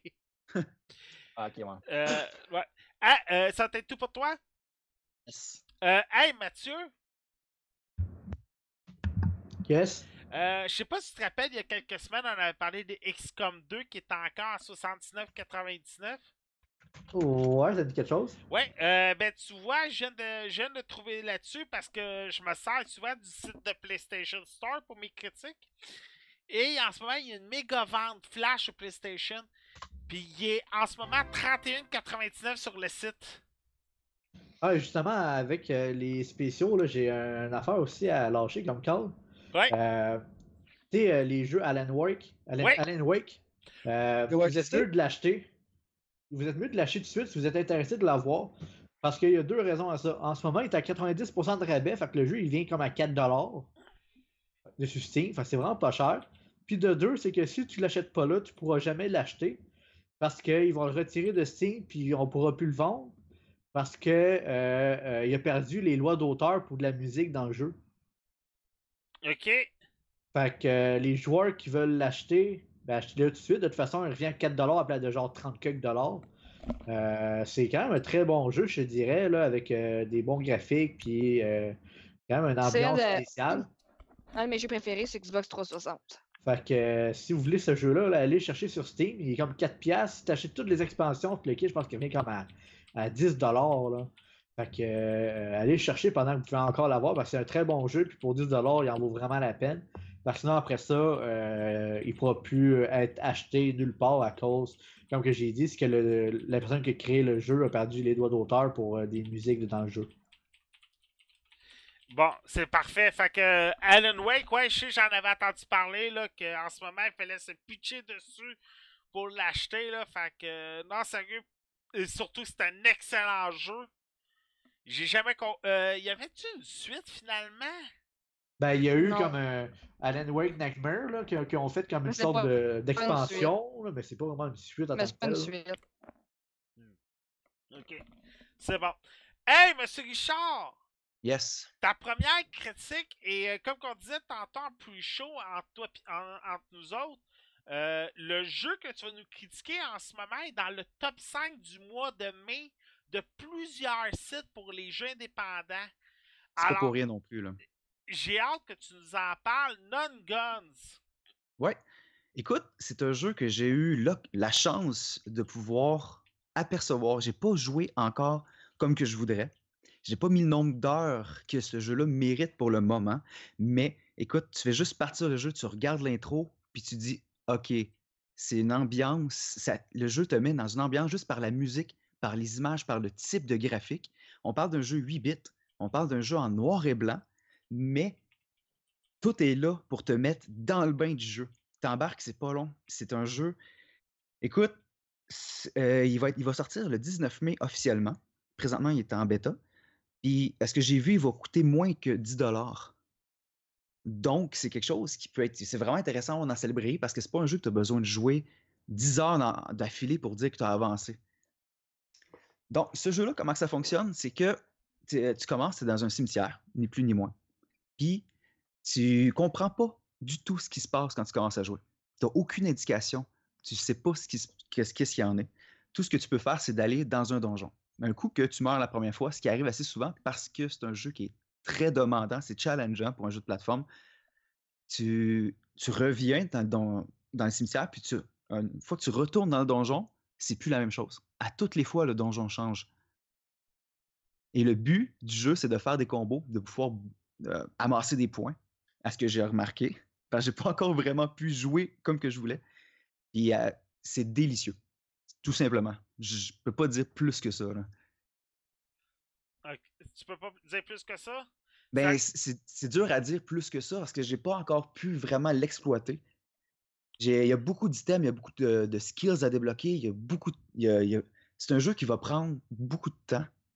Pas nécessairement beaucoup de temps dans le sens que ça va être euh, laborieux, mais il va falloir mettre un certain nombre d'heures pour pouvoir avancer, pour pouvoir tout découvrir. là. Ok. C'est vraiment complet comme jeu. C'est déjà tout pour toi? Écoute, comme je t'ai dit, moi je l'ai juste effleuré à date, je trippe, Ah oui, c'est vraiment vrai, c'est vrai, super. tu l'as- juste effleuré à date. Eh c'est oui, vrai, je j'ai m'en mis, excuse. j- j'ai été voir sur mon Steam, puis j'ai 0.8 heures demi dessus à date. Ben écoute, t'as des jeux comme ça, comme j'ai dit tantôt, que te- tu vas commencer à la surface, mais ça va être des jeux que tu vas faire sur plusieurs semaines. Exact. Mais c'est un jeu que j'ai euh, j'ai déjà tombé en amour, ni plus ni moins. Des fois, des jeux, tu dis, ah, je vais donner une chance, tu l'essayes, mais lui, tu, tu regardes l'intro, puis ok, là, tu vas pogner de quoi, là. Euh, de toute façon, comme je t'ai dit tantôt aussi, euh, garde euh, Erika pourrait témoigner. Zelda, on en a parlé sur quatre semaines. À chaque semaine, on avait quelque chose de nouveau à dire. Alors voilà. Euh, avant qu'on s'en va avec euh, Kevin Portal Knight, on vient d'apprendre une nouvelle sur Twitter. Puis sérieux, je voulais en parler beaucoup. Euh, pour euh, le monde qui suit beaucoup le e-sports comme moi, vous la connaissez peut-être. Jory Vander. Euh, elle, est connue sous le nom de Sheffer, puis c'est euh, la streamer principale des tournois de Dota 2. C'est un gros morceau. Euh, elle vient d'annoncer qu'elle est atteinte d'un cancer Hmm. sur Twitter, puis on sait que c'est bien un mot que tu veux jamais entendre dans ton vocabulaire, c'est cancer. Alors, sérieux, euh, c'est une nouvelle qui est très triste dans le nouvelle du e-sports parce que c'est une des c'est une des pionnières, on pourrait dire, euh, des, euh, interviewers, des streamers. C'est une des rares à pouvoir dire qu'elle anime des tournois de e-sports parce que d'habitude, encore très masculin. Je pense qu'il y a une première équipe complète d'Overwatch féminin qui vient d'être euh, commanditée. Alors, euh, puis euh, encore là, League of Legends, tantôt on disait, euh, tu sais, il y a beaucoup de filles qui jouent, puis il y a zéro puis une barre de filles dans la LCS, dans LCK. Je pense que le seul e-sports que des filles qui participent beaucoup, c'est Counter-Strike. Alors euh, qu'une pionnière, interviewer, streamer qui annonce Hey, puis elle est pas vieille, là. Ça a même pas la trentaine, cette fille-là, puis atteint d'un cancer. C'est, ça fait mal, là. Ça fait très mal. Monsieur Kevin, Yep, yep. Portal Knight. Euh, sauf on va faire chasse deux parties parce que j'ai un peu dérapé de mon plan de match. de ce que ça, euh, pour commencer, ça me rappelle ben trop Minecraft. Minecraft, c'est un, c'est un jeu, pas mal un, jeu- un de mes jeux d'enfance. Fait que quand je suis tombé là-dedans, euh, je suis comme un peu parti sur une dérape à me faire une base. Puis j'ai oublié de- d'avancer un peu plus les quêtes. Fait que je vais vous faire un peu plus la critique côté euh, création des, des bases. Puis la semaine prochaine, je vais revenir avec les quêtes parce que j'ai un peu, euh, un peu trop euh, bretté ces, ces bases, on va dire. Ouais. Bon, fait que euh, Portal Knight, fait que dans le fond, euh, c'est un jeu, euh, comme je l'ai dit, un peu style Minecraft, euh, qui euh, un peu Minecraft, style, tu mines, tu cherches des blocs, tu fais des bases, tout en, en bloc Lego, je te dirais, tout en mode pixel, comme on dit en Minecraft. Ouais. La seule différence que je te dirais, euh, c'est que si tu compares à Minecraft, beaucoup plus beau graphiquement, honnêtement, j'ai vraiment, vraiment été surpris. Euh, tu sais, quand tu t'en vas sur Minecraft, au début, tu fais Ah, bah, tu c'est un, un jeu avec des, des graphiques assez moindres, je te dirais. Puis finalement, ben, tu tombes dans, dans, dans, dans le jeu de Minecraft, tu t'accroches. Mais celui-là, euh, juste en tombant dans le jeu, tu es comme OK, c'est Minecraft, mais en version deux fois, trois fois mieux. là. Puis en plus de ça, euh, quand tu commences, tu choisis ton personnage. Fait que tu as le choix entre soit guerrier, archer ou mage. Euh, bien évidemment, chaque personnage a des compétences euh, spécifiques. Euh, mettons, le guerrier est beaucoup plus fort, mais beaucoup plus lent. Archer, beaucoup plus agile et beaucoup plus rapide. Puis mage, c'est tout ce qui est intelligence, puis ce qui a rapport à un peu l'alchimie, je te dirais. Fait que les, les points d'aptitude, ça va dans le même sens. Comme je t'ai dit, c'est sûr que j'ai peut-être un peu moins fait de quête. Fait que les points d'aptitude, je connais pas par cœur, mais ça va venir. Euh, ensuite de ça, euh, même affaire dans Minecraft, euh, tu te fais un établi pour débloquer plusieurs crafts, ben, d'autres crafts en fait. Après ça, chaque. comment je te dirais ça? Chaque. ben, en fait, c'est pas des minéraux, c'est des blocs de minéraux. Chaque bloc de ressources différentes a une vie différente, un peu comme dans, dans Minecraft. C'est-à-dire que si, mettons, euh, je sais pas, moi, tu mets un bloc en pierre versus un, bloc en terre, ben, on s'entend que le bloc en terre va être plus facile à péter qu'un bloc en pierre. Fait que si, tu, mettons, tu t'en vas, euh, je sais pas, mettons, faire une défensive, parce qu'il y a des boss dans le jeu, c'est un jeu, euh, c'est un peu plus style Minecraft, mais en même temps avec un mode d'aventure, beaucoup plus de, de quêtes, beaucoup plus de, de... Comment je te dirais ça? Ben, en fait, c'est- c'est c'est un Minecraft, mais en même temps, c'est un, un jeu que tu peux faire un personnage. Tu sais, dans Minecraft, t'as pas de personnage, t'as pas de niveau, t'as pas de, de, de classe. Tandis que là, c'est vraiment Minecraft, mais en mieux. C'est-à-dire que t'as des quêtes. C'est ça. c'est- eh, ben, moi, je connais pas trop RPG. Fait que je peux pas te dire 100% que c'est ça. Hey, c'est Mais, c'est Ouais. moi ou Minecraft, ça fait comme 3-4 ans que ça existe. ah, plus que ça. Ah, plus que ça. Ouais, ok. Ça, 2011. j'a- J'avais, je pense que j'avais 14 ans quand je jouais, puis je suis rendu à 21. Bon, fait ok. que euh, Ça ça marche fait- en bout. Le jeu existe depuis 2011. Puis on est en 2017. Puis on a une vague de jeux qui ressemblent à ça qui commence à sortir. C'est-tu moi ou c'est en retard? Euh, Non. en retard, ça dépend. C'est que moi, je pense, euh, tu as deux choix, en fait, Moi, euh, comme possibilité. Le premier, euh, premier c'est que euh, veux pas. Minecraft, on s'entend que ça, ça a été un des, des- des jeux qui a le plus pogné dans son temps. là, je- ils ont tellement vendu euh, des, exemplaires de jeux, c'est pas croyable. là. Je m'en souviens encore que. euh, Ouais, puis quand il est sorti est sur, sorti- sur console, là, je peux, il je est peux te sorti sur Nintendo. Ah ouais? Nintendo. Jeudi, jeudi, je l'ai acheté sur Nintendo Switch jeudi. Fait que tu vois, il est encore actuel. là. C'est le jeu de l'air, là, Minecraft. Quand il est Encore. sorti sur 360, là, je m'en souviens que la journée là, qui sortait, là, j'étais devant mon, mon Xbox, là, puis j'attendais. J'attendais. J'attendais. Euh, temps aussi. qu'il fasse, vous pouvez maintenant l'acheter. J'étais wouhou! Puis je le chargeais. Puis là, je fais ça. Ah fuck, faut que j'aille à l'école. Fait que là, ben là, je partais de l'école. Puis que j'ai revenais de l'école. Ah, Fait que, euh, non, non, non, honnêtement, je fais comme, en fait, me rajeunir, parce que je retombe un peu dans, dans les souvenirs de Minecraft, mais en même temps, comme je te dis, c'est, je te dirais pas que le jeu est mieux, euh, parce que, veux, veux pas, euh, Minecraft, ça va toujours rester un coup de cœur dans mon cœur, fait qu'il est dur à battre, là. Mais, euh, c'est vraiment un jeu, c'est- comme du Minecraft, mais recyclé, parce que c'est pas le même style de jeu. Tu sais, dans Minecraft, t'as pas vraiment de, de, de but, t'as pas de. À part aller dans, dans, dans le- battre le, le dragon dans le, dans le Nether, là, t'as pas vraiment de but en tant que tel. Tu tu crées une base, puis tu survis aux mobs qu'il y a, puis t'essaies de pas faire péter ta maison par des creepers, puis tu sais, tous les cossins du genre, mais il n'y a pas de but en tant que tel. Tandis que celui-là, en la base, juste en, en commençant, t'as trois choix différents. Fait que tu sais que si tu prends un guerrier, ben là, tu pourras pas euh, être un gars en combat éloigné comparé à un archer et un mage. Puis tu sais que si tu as un archer, ben là, tu pas la force d'un guerrier. Fait que là, en partant, tu as déjà un dilemme quand tu commences le jeu. Fait que là, il faut que tu fasses ton choix. Puis c'est sûr que, comme je te dis, ton choix au début euh, va influencer un peu euh, tes quêtes puis ton mode euh, style de gameplay. C'est-à-dire que si, mettons, euh, t'es guerrier, puis il y a, mettons, euh, 30 ennemis dans un moton, ben là, tu sais que t'es pas mal un peu dans la. Parce que faut que dans le tas. Tandis que si t'es archer, tu sais que t'es capable de- T'as pas des contrées, là, mais t'es capable de, les gérer à distance parce que justement, t'es un gars à combat éloigné. Fait que euh, je pense que c'est pas mal ça qui fait le tour, mais comme je l'ai dit, je vais en revenir avec euh, la semaine prochaine parce que je veux, je un peu explorer un peu plus euh, côté des quêtes. euh, comment ça marche un peu plus le, gameplay de- des quêtes, parce que comme je te dis, j'ai parti sur une dérape, mon j'ai fait des bases, mais non, c'est pas compliqué. Quand j'ai su que c'était comme Minecraft, j'ai oh nice! Là, tu trouves à comment qu'on craft, là, tu découvres euh, un peu le. Ben, en fait, tu le découvres pas parce que tu le connais, vu que j'ai déjà eu un, un passé sur Minecraft. Mais je retombe un peu là-dedans, puis là, je suis fucking content, puis je joue, puis je joue. Puis là, à un moment donné, je me rends compte que ça fait 2-3 heures, je fais Ah, fuck, ok, euh, ben là, euh, il est un peu trop tard, là. Je pense que je vais reporter ça un peu, parce que je veux pas euh, que ça fait 2-3 heures, t'as un jeu. euh, ça déborde l'horaire un peu, un peu c'est pas trop long.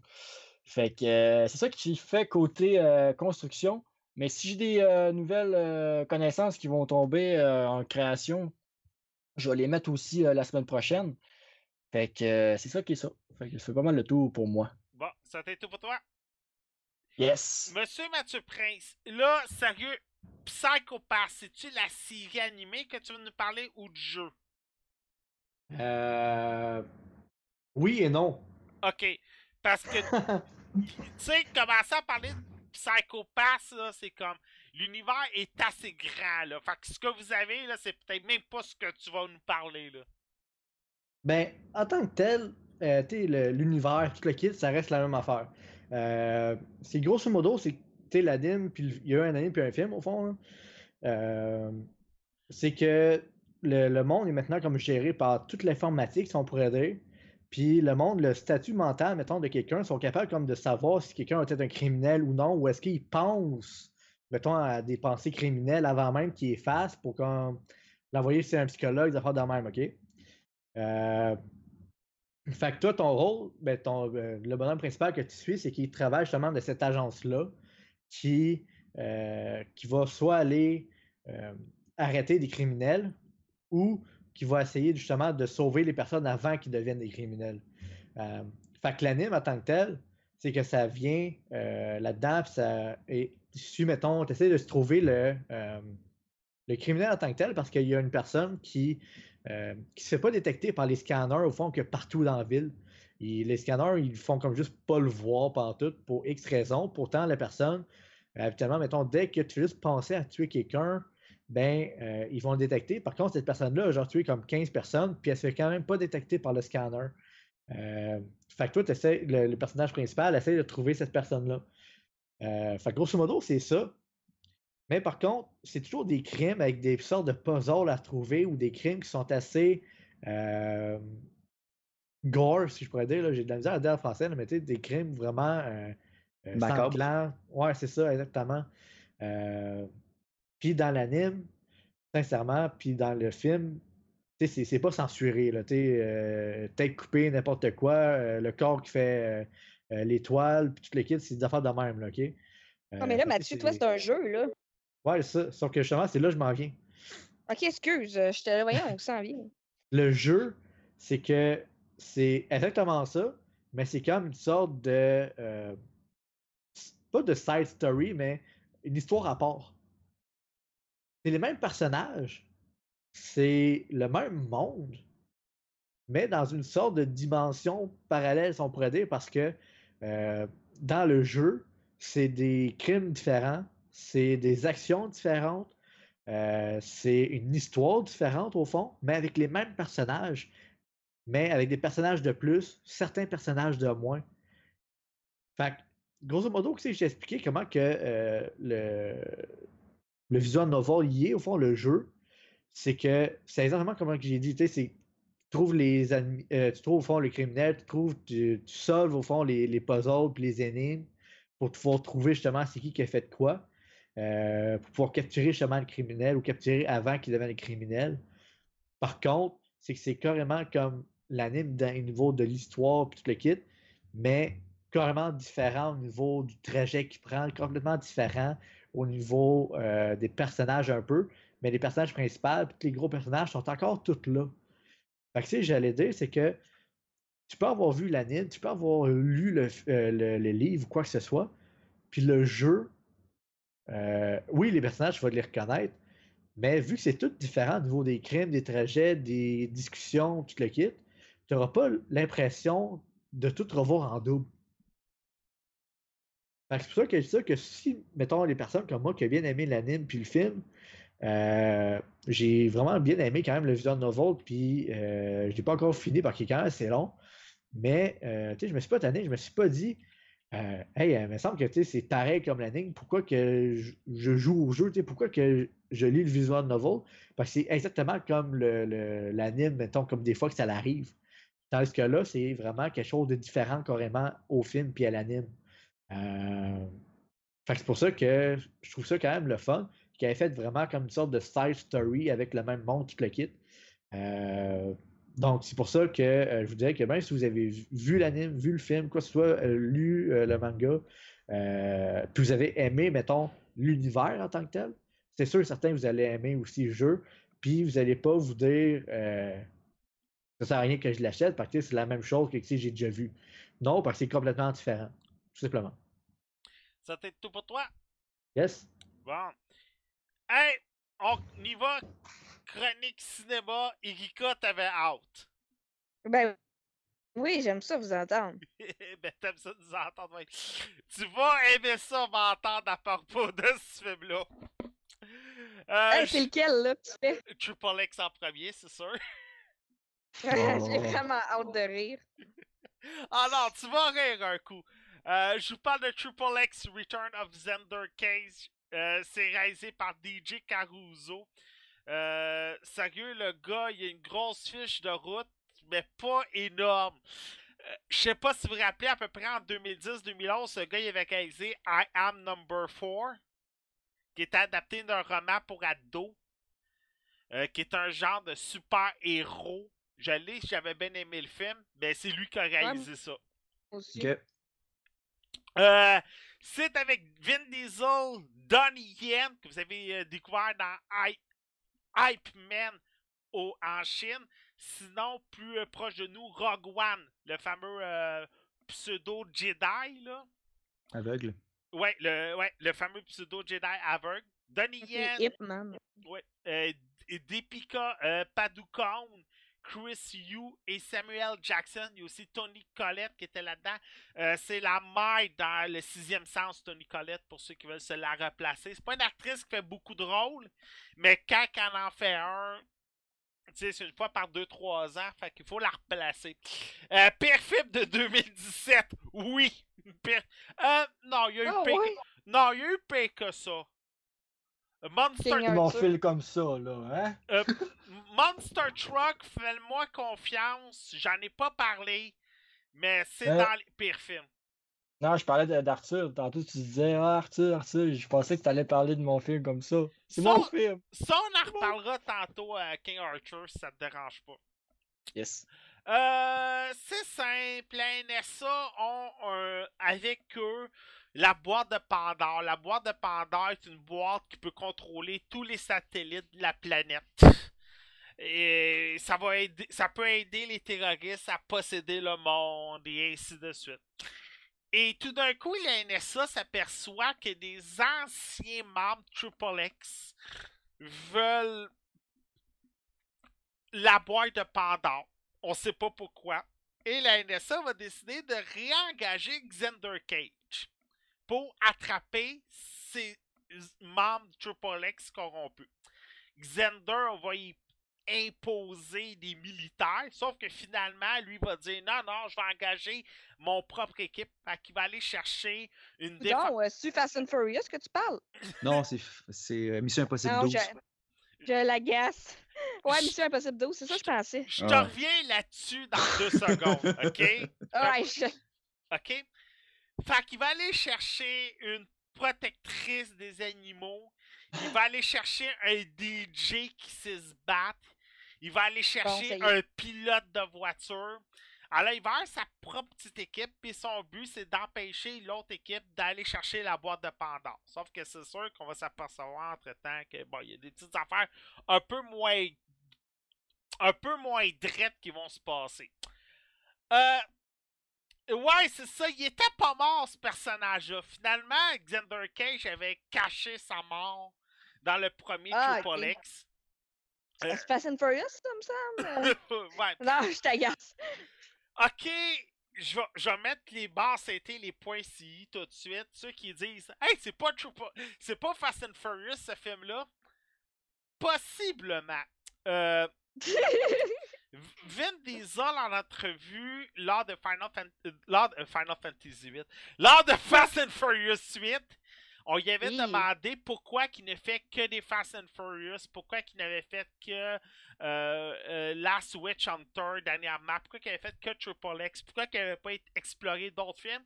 Et il avait dit en entrevue, il avait fait d'autres films entre temps, et il avait dit qu'il trouvait ça plate et monotone certains scénarios, certains plateaux. Alors maintenant, il préfère faire son genre de film, son style de film, ses scénarios, ses productions. Il a fait Ah, certains. Il a fait des drames des dernières années. entre, entre FF7 et FF8, il a fait des drames et il s'est emmerdé. Il a pas Quel drame a fait? Parce Euh, que je suis sa biographie, sa, sa, sa filmographie?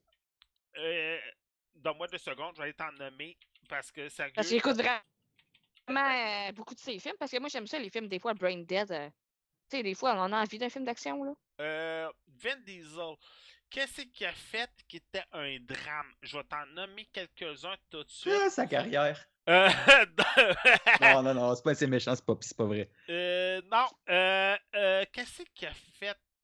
Euh, un jour dans la vie de Billy Lynn, Ok, je l'ai pas vu, parce que est c'est un drôle. film de Ang Lee. Euh, Find Me Guilty, Ok. c'en est un autre, ça. Euh, Ah, moi, j'ai écouté Riddick. C'est ça que j'ai écouté la dernière fois. bon. Euh, ben, tu vois, les dernières années, euh, Vin Diesel, c'est Fast and Furious, 5-6, Riddick, Riddick. GG, GG Volume 2, Fast and Furious 7, Donner chasseur de vampires, Triple X. Alors, ça s'en va vers ça. Ah, ben, tu aimes ça. Puis, de toute façon, il est pas pauvre, ce gars-là. Non, il est pas C'est pauvre. Fast and Furious 8. Euh, il vient de dépasser le milliard, là. Ouais, c'est ça, c'est ça. Fait que c'est ça. Euh, bon, c'est sûr qu'il y en a qui ont arrêté Fast and Furious à 5. Moi, c'est drôle, j'ai commencé à 5. Euh, pour Triple X, euh, est-ce que c'est un. Est-ce que c'est un Fast and Furious? Oui et non. On s'entend qu'on n'a pas le même genre de cascade. Euh, Triple X est beaucoup plus une parodie, on pourrait dire, de James Bond, sauf avec des planches de snowboard et des, euh, et des BMX, carrément. Il en fait beaucoup rapport dans le film. Euh, il fait même des jokes à propos, justement, des achats de la MI6 et tout ça. C'est sûr que c'est du tos- testostérone à l'état pur. Et c'est exagéré à 100%. Il y a une scène en Donnie Yen, je connais beaucoup à propos de Hype Man. Sérieux, si vous avez des films à regarder de Donnie Yen, Hype Man, je vous les recommande beaucoup. C'est une trilogie, ça vaut la peine, ils sont disponibles sur Netflix. En coréen, par exemple. euh, ils sont pas disponibles en anglais ou en français? Non, juste. Je les ai vus, les trois. Fait que. Allez sur le PlayStation. Allez sur le PlayStation Store, sur le iTunes, ils sont disponibles en, en français. Euh, moi, j'ai beaucoup aimé Hype Man. J'aime beaucoup Donnie Yen. C'est un acteur que j'adore beaucoup. C'est la saveur du mois coréen, euh, chinois. Et là. euh, Coréen. ok, c'est un coréen? Ouais, Ok, bon. Merci beaucoup pour la précision. Et il- ça plaisir. Ça arrive souvent, tu sais, Jet Li le fait, Jackie Chan le fait, Donnie Yen le fait avec euh, Triple X et avec Rogue One. C'est les films pour le faire connaître aux Américains. Et c'est beaucoup un, un Donnie Yen show. D'après moi, si ce film-là aurait été Triple X 3, puis on aurait mis l'emphase sur Donnie Yen, peut-être que le film aurait un peu moins fonctionné au box-office. De toute façon, je pense que le film n'a pas partout fonctionné au box-office. Euh, Oh. Euh, box... Non, oh, faux, faux. Le film a eu un budget de 85 millions, puis a fait 400 millions. Fait que le film a bien Oh boy, marché. ok. Ouais, hein. Euh, C'est bien diesel. ouais, Pas compliqué. exactement. Euh, euh, plus je regarde le trailer, plus ça me rappelle Nitro Rush, mais avec un plus gros budget. Est pas pire euh, Norton. Tout est exagéré. Je reviens à ce que je voulais dire. Il y avait une scène dans le trafic où les deux sont en train de se battre. Écoute, ils se font rentrer dedans par des chars. Ils sont pas blessés. Il y a un char qui fait un 360 en, haut de leur tête. Puis ils réussissent à continuer de se battre comme si de rien n'était. La scène du début, quand on le voit en- de retour en action, puis qui traverse le Brésil au grand complet en skateboard pour ramener en moins de 7 minutes un, appareil satellite dans un village pour qu'il puisse regarder un match de soccer. Euh, t'as, t'as des scènes comme ça tout le long du film. Et sérieux, ce n'est que ça, l'exagération. si vous attendez à un film avec un scénario qui se tient du début à la fin, oubliez ça. Ce qui est encore plus comique, c'est que chaque fois qu'un nouveau personnage qui arrive, il y a comme une séquence à, euh, à la jeu vidéo qui apparaît avec le nom du gars, puis toutes ses habilités qu'il a déjà faites. Puis. Puis il y a une genre de nerds dans l'équipe et qui est vraiment trop dedans. Et chaque fois qu'un personnage qui arrive dans le film est comme Wow, c'est Xander Cage, le premier vrai Triple X! Le premier vrai de l'histoire! Il- tu sais, J'ai vraiment. tout- Tu sais, là, vraiment, là, pas fat boy, mais groupie. Fangirl. Non, Le goût de la fessée. Euh, et chaque fois qu'un nouveau personnage qui arri- qui arrive, elle fait sa groupie de service. Et Ah. sérieux, le film, dès le début du film, tu t'aperçois tout de suite, ça t'est qui les méchants, ça t'est qui les bons, qu'il va y avoir des traîtres. Il n'y a pas de vraie surprise. Si vous avez vu le premier Triple X, attendez-vous à encore voir des jokes de macho. Si vous êtes sexiste, là, écoutez pas Triple X. Sérieux, là, écoutez pas Triple X. C'est sûr que euh, les, les rôles, euh, vous allez peut-être reconnaître une des vedettes du film qui est Nina, euh, Nina Do, euh, pas Nina Dovek, désolé. Ah. y a- non, euh, donnez-moi deux secondes. Nina Dobrecht. Non, Robbie Rose. Vous allez la reconnaître tout de suite. C'est celle qui fait, c'est celle qui faisait la méchante dans John Wick 2. Ok. Euh, comme j'ai dit tantôt avec Donnie Yen, Donnie Yen vole le show. Robbie Rose également vole un peu le show. Et c'est vraiment un peu comme la semaine dernière avec Underworld, je vous disais que Kate Beckinsale est dans le film pour payer sa pension alimentaire, mais que arrêter le film devait être un film sur David. Mais là, d'après moi, Triple X 3, ça devait être la même chose. Ça devait être un film sur Donnie Yen, puis finalement, on a, introduit Xander, a introduit pour aller chercher un peu plus d'argent. Fait que je serais pas surpris que Triple X 4, on ait Donnie Yen qui soit plus en vedette ou on a un spin-off sur juste Donnie Yen. Sérieux, c'est un guys B-movie comme moi je les aime. Ça, j'en écoute beaucoup. J'en parle pas sur le podcast parce que je pourrais faire deux heures sur juste les films que j'écoute puis je réécoute. Je vous, je vous le recommande si vous l'avez pas vu au cinéma puis vous êtes vraiment, ça vous tente de mettre le cerveau à zéro.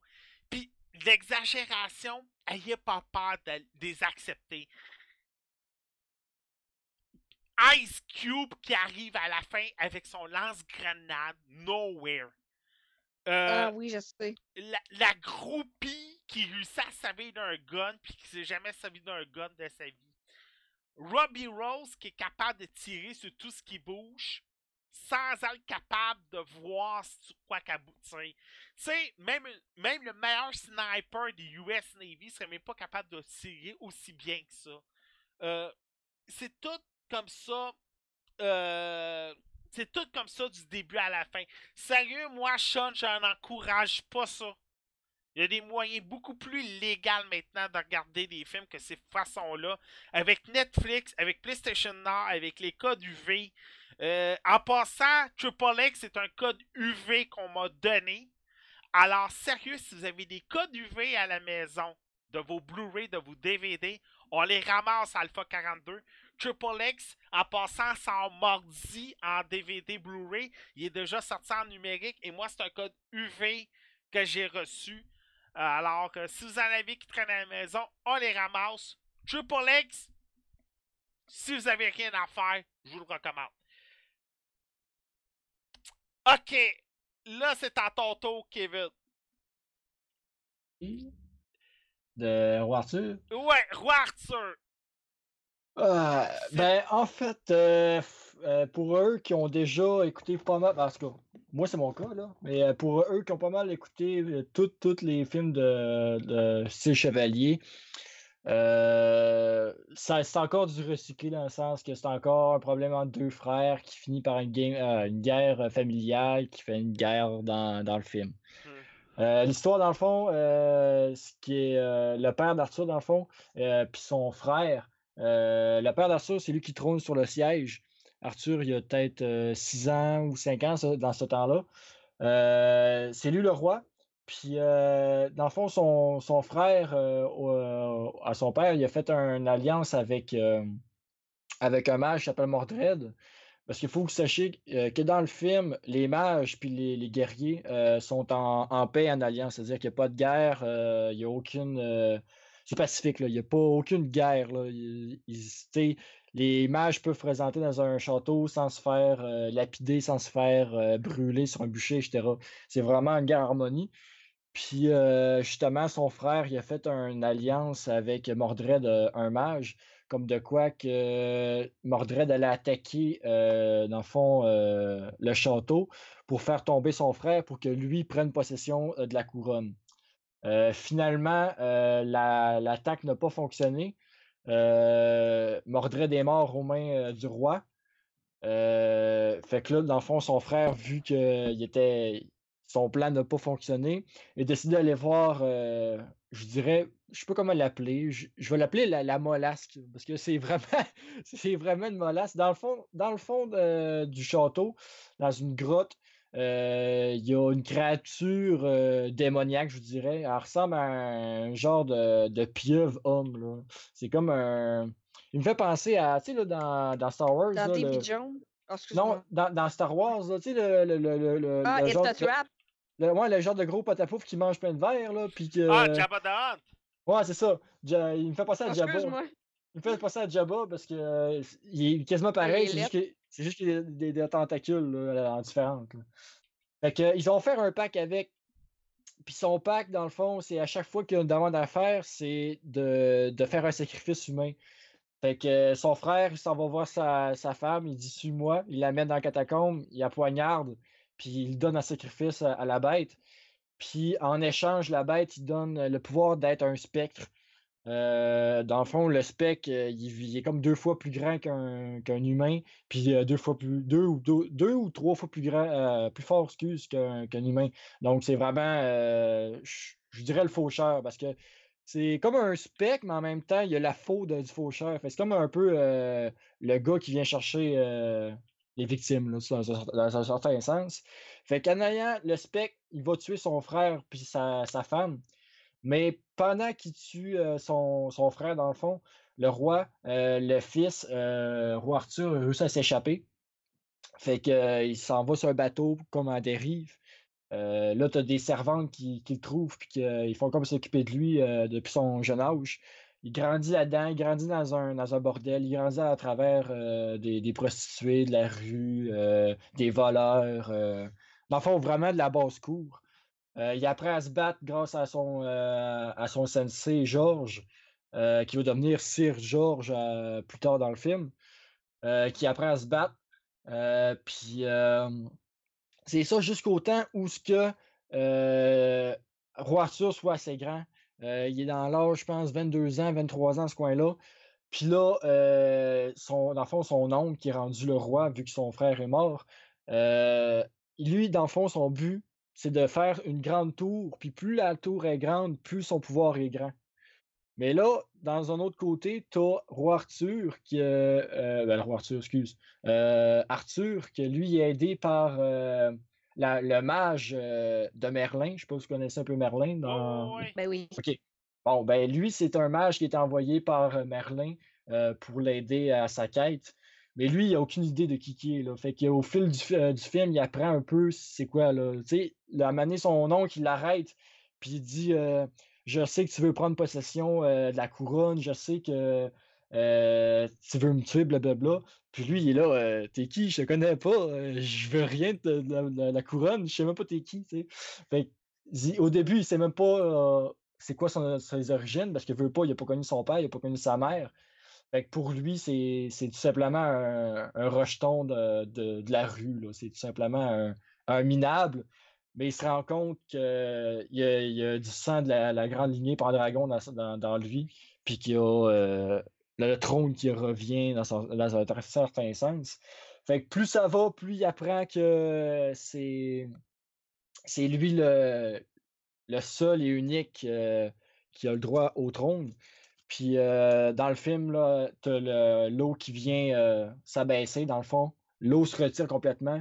Puis t'as l'épée euh, Excalibur plantée dans le rocher. Fait que là, t'as tout le monde qui commence à capoter puis qui essaie de doter la, la- l'épée parce que la prophétie dit que lui qui ôte l'épée, euh, c'est lui qui, qui va devenir roi dans un certain sens. Fait que là, tout le monde se bat. Là, tu vois le monde en train de se, de, chamailler pour tirer sur l'épée pour essayer d'être le roi. Fait que là, vu que il y a une certaine prophétie, puis vu que l'eau s'est retirée, donc la prophétie va se réaliser, le, roi qui est en place, son oncle, euh, demande à tous les citoyens euh, du secteur de venir essayer de tirer l'épée pour s'assurer euh, que la personne qui est l'auteur, justement, soit arrêtée et tuée. Finalement, au moment de l'exécution, aidé par la mage, il réussit à s'évader. Euh, fait que tout va bien. Puis là, aidé par plusieurs camarades, euh, il apprend, comme, comme je l'ai dit tantôt, il apprend à kicker, puis il va aller se battre euh, contre son oncle. Puis encore là, à la fin du film, son oncle il va sacrifier sa, sa fille pour devenir un spectre, pour essayer de tuer son, son, son neveu. Mais là, c'est spectre contre Excalibur, parce qu'Excalibur répond seulement à Arthur, parce que c'est lui euh, l'héritier du trône. Fait que là, t'as un, un mais je suis fight. mélangée. Ben, en fait, On dirait quasiment qu'on qu'on parle du Roi Lion. Non, je t'agace. C'est Ah. l'histoire du Roi Lion. mais en fait, Non, je euh, t'agace. oui, ben oui puis non. Dans un certain sens, Ah, euh, ben, je connais l'histoire d'Arthur. C'est la manière Mais- pour reprendre son trône, il pas son Ouais, nom. mais Ouais. mais c'est ce que c'est pas euh, l'histoire typique d'Arthur. C'est vraiment une, un- une histoire Mhm. euh, différente. Puis en même temps, euh, comme j'ai dit, c'est un peu du recyclé parce que tu sais, veut pas le, le croquis de- du scénario, c'est deux frères qui font une guerre de famille, il y en a un qui veut tuer l'autre, puis là ça part en, ça part en couille. C'est encore le même, un peu le même principe. Mais la seule affaire que j'ai vraiment remarqué puis que j'ai vraiment aimé, euh, si vous regardez des films style Chevalier, tu as deux types de films. Tu as soit le type de film 100% guerrier où que la sorcellerie est plus ou moins là, puis tu as l'autre type de film où que la sorcellerie là est là, mais à côté. Là. Tu as, que hang ça dans le film. Tandis qu'en celui-là, c'est vraiment bien balancé. Tu as, des mages, tu as la sorcellerie, mais pas trop. Puis en même temps, assez pour qu'elle soit là. Tu sais, la seule film. Ça a l'air bon, je trouve. La manière Ouais, dont t'en ben- parles, il a l'air bon. Non, honnêtement, euh, j'ai manqué à le voir une deuxième fois. Là. Ben, c'est qu'il faut s'entendre. Ben, en plus, Charlie on amène, il est bon. OK, ce qu'il faut s'entendre, euh, Charlie Amalin, on le connaît pour Son of Anarchy. On l'a vu dans Pacific Rim. Pacific Rim est quand Ben, tout le monde l'aime. Euh, ben, Pacific Rim est un film qui a été sous-évalué, on s'entend. Là, le 2 est en production, mais c'est tout un nouveau casting qui va être là. Guy Ritchie est un excellent réalisateur. Il a son propre, il a son propre travail de caméra avec lui. Sauf que le gars, il a jamais, à part les Sherlock Holmes, Guy Ritchie, ses films ont jamais marché au box-office. C'est surtout en DVD et en après que ces films fonctionnent. Ce film-là, c'est sûr certain que ça va être ça. The Man of Uncle, le film a fait 13 millions à son premier week-end au box-office. Il en a fait 45 millions au total. Le film en DVD, en Blu-ray, a quand même assez bien fonctionné. La suite est en production. Le roi Arthur, c'est que dans les 20 dernières années, on a eu trois films. Puis ça, là, c'est sûr que je me rappelle par cœur. Premier Chevalier avec Sean Connery. Sérieux, ça, ça vaut la peine. Un bon film des années 90, un des bons films de Sean Connery. Premier Chevalier, je vous recommande beaucoup ça. Après ça, il y en a eu un autre avec Keira Knightley, euh, qui était très mauvais. Sérieux, là, c'était absurde. Et là, 2004. hein? 2004. 2004, hein? Ouais. C'était pas, c'était pas dans ses, ma- c'était pas, euh, c'était pas, c'était pas fort ce film-là. Euh, sérieux, surtout le combat dans la neige, là, que je me rappelle très bien par cœur, là. Sérieux, ça volait pas haut, là. Jésus qui marchait dans l'eau à côté, à côté de ça, là. Et là, et là, il y a celui-là. Comme tu as dit tantôt, Kevin, c'était du réchauffé. C'est que l'histoire du roi Arthur, tout le monde a dans la tête les chevaliers de la table ronde, Lancelot, Guéliev. Tout le monde connaît l'histoire par cœur. C'est comme si je t'arriverais, je te fais un film sur Jésus. Excuse-moi, le film marcherait pas au box-office parce que des films sur Jésus, on en a eu une tonne. Un film sur le roi Arthur, il t'en sort un par génération, puis c'est tout le temps la même chose. Fait que, tu sais, quand on dit on est tanné des remakes, Roi Arthur, ça c'est le genre de film que pas mal commence à être tanné. Là. Mais ça dépend, parce que là, tu parles de, cam- euh, de, de la table ronde. Il faut que tu saches que la table ronde n'a été affichée aucunement dans le film, sauf à la fin, fin, fin. Où ce Ok. que là, il, là, il a été roi. Fait que dans le fond, c'est avant tout ça. C'est avant la table ronde. C'est avant. C'est vraiment l'histoire de comment il a été sur le siège, tout simplement. Ah, c'est cool, je trouve, moi. Parce que à la fin, là, dans le fond, euh, c'est deux frères de Ruel, euh, Tristan puis Gonagan, je me trompe pas? Ouais. Euh, ben, ils sont, il les a nommés les tous les deux Sir. Fait que Sir Tristan puis Sir Gonagan qui sont des chevaliers à table ronde. Fait que tu sais, veux pas, au début, tu le sais pas, là, à la fin, j'ai fait, hein, ok, ok, c'est eux autres. Puis là, là, tu fais comme, ok, ouais. Puis là, à la fin, là, ils t'en de construire la table, la table. Puis le monde font, c'est quoi ça? C'est une roue? C'est c'est un fromage? Ils comprenaient pas trop c'est quoi. Ils disent non, on va s'asseoir là. Puis on va négocier, puis on, on va, on va, tu sais, on va jaser, puis on va discuter, puis on va, tu sais, on va mettre les, les points. Mais dans un certain sens, expliquer le principe de la table, dans le sens que la table est là pour, euh, tu sais, veut pas, c'est pas euh, un roi qui décide, mais tu sais, c'est genre l'assemblée. C'est comme un assembleur général, tu sais, Ouais. comme le gouvernement présentement, je sais pas si tu comprends, là. Mais c'est son c'est sa vision. Puis si tu compares lui comparé à son oncle, son oncle, c'est régner dans la crainte, puis ben lui, c'est plus euh, pacifique, puis être là pour sa communauté. Norton vient de me faire re- une remarque. J'avais oublié la meilleure adaptation de l'histoire de Camelot. J'avais oublié. Je m'en excuse, Norton. Camelot. La meilleure adaptation de l'histoire du roi Ever. Richard. Ever. Moi, j'aurais aimé l'avoir Hein? Moi, j'aurais aimé l'avoir oublié. Camelot avec euh, Kaamelott? Alexandre Astier. C'est un chef-d'œuvre. C'est débile. C'est c'est incroyable. Un C'est un. Le- L'émission des Françaises, là. Oui. Ouais, mais attends, il y a six Ah. livres là. Ouais, ben, j'ai pas lu les livres. Je parle vraiment C'est de des- l'émission c'est- française euh, parodique, là. Ben Mais oui. il, il appelle les livres les tomes des euh, les coffrets DVD. Écoute, puis le film est en production, là. Euh, il n'est pas encore commencé. Fin- Alexandre a fini de l'écrire parce qu'il a réussi à avoir les droits d'auteur il y a peut-être 3-4 mois. Il, ça fait longtemps qu'il se bat, puis ça a été en stand-by longtemps à cause qu'il n'y avait pas les droits. Ouais. Puis il a réussi à les avoir. Donc là, je sais pas si c'est commencé ou ça commence sous peu. Écoute, je suis un fan invétéré de Camelot. Je, dois avoir pour 3000 heures d'écouter. J'écoute ça tous les soirs, c'est pas compliqué, c'est ridicule. Ah, mais écoute, ça, là, c'est un phénomène parce que c'était des capsules télévisées de 2 minutes qui sont Ouais. devenues une télésérie d'épisodes de Ouais. 30 minutes. Puis de Euh, une heure après aussi. et t'as eu Hero. Corp, et t'as eu Hero Corp, c'est tout qui Son sorti. frère? Ouais. Demi-frère, demi-frère. Euh, mais sérieux, j'ai oublié Camelot.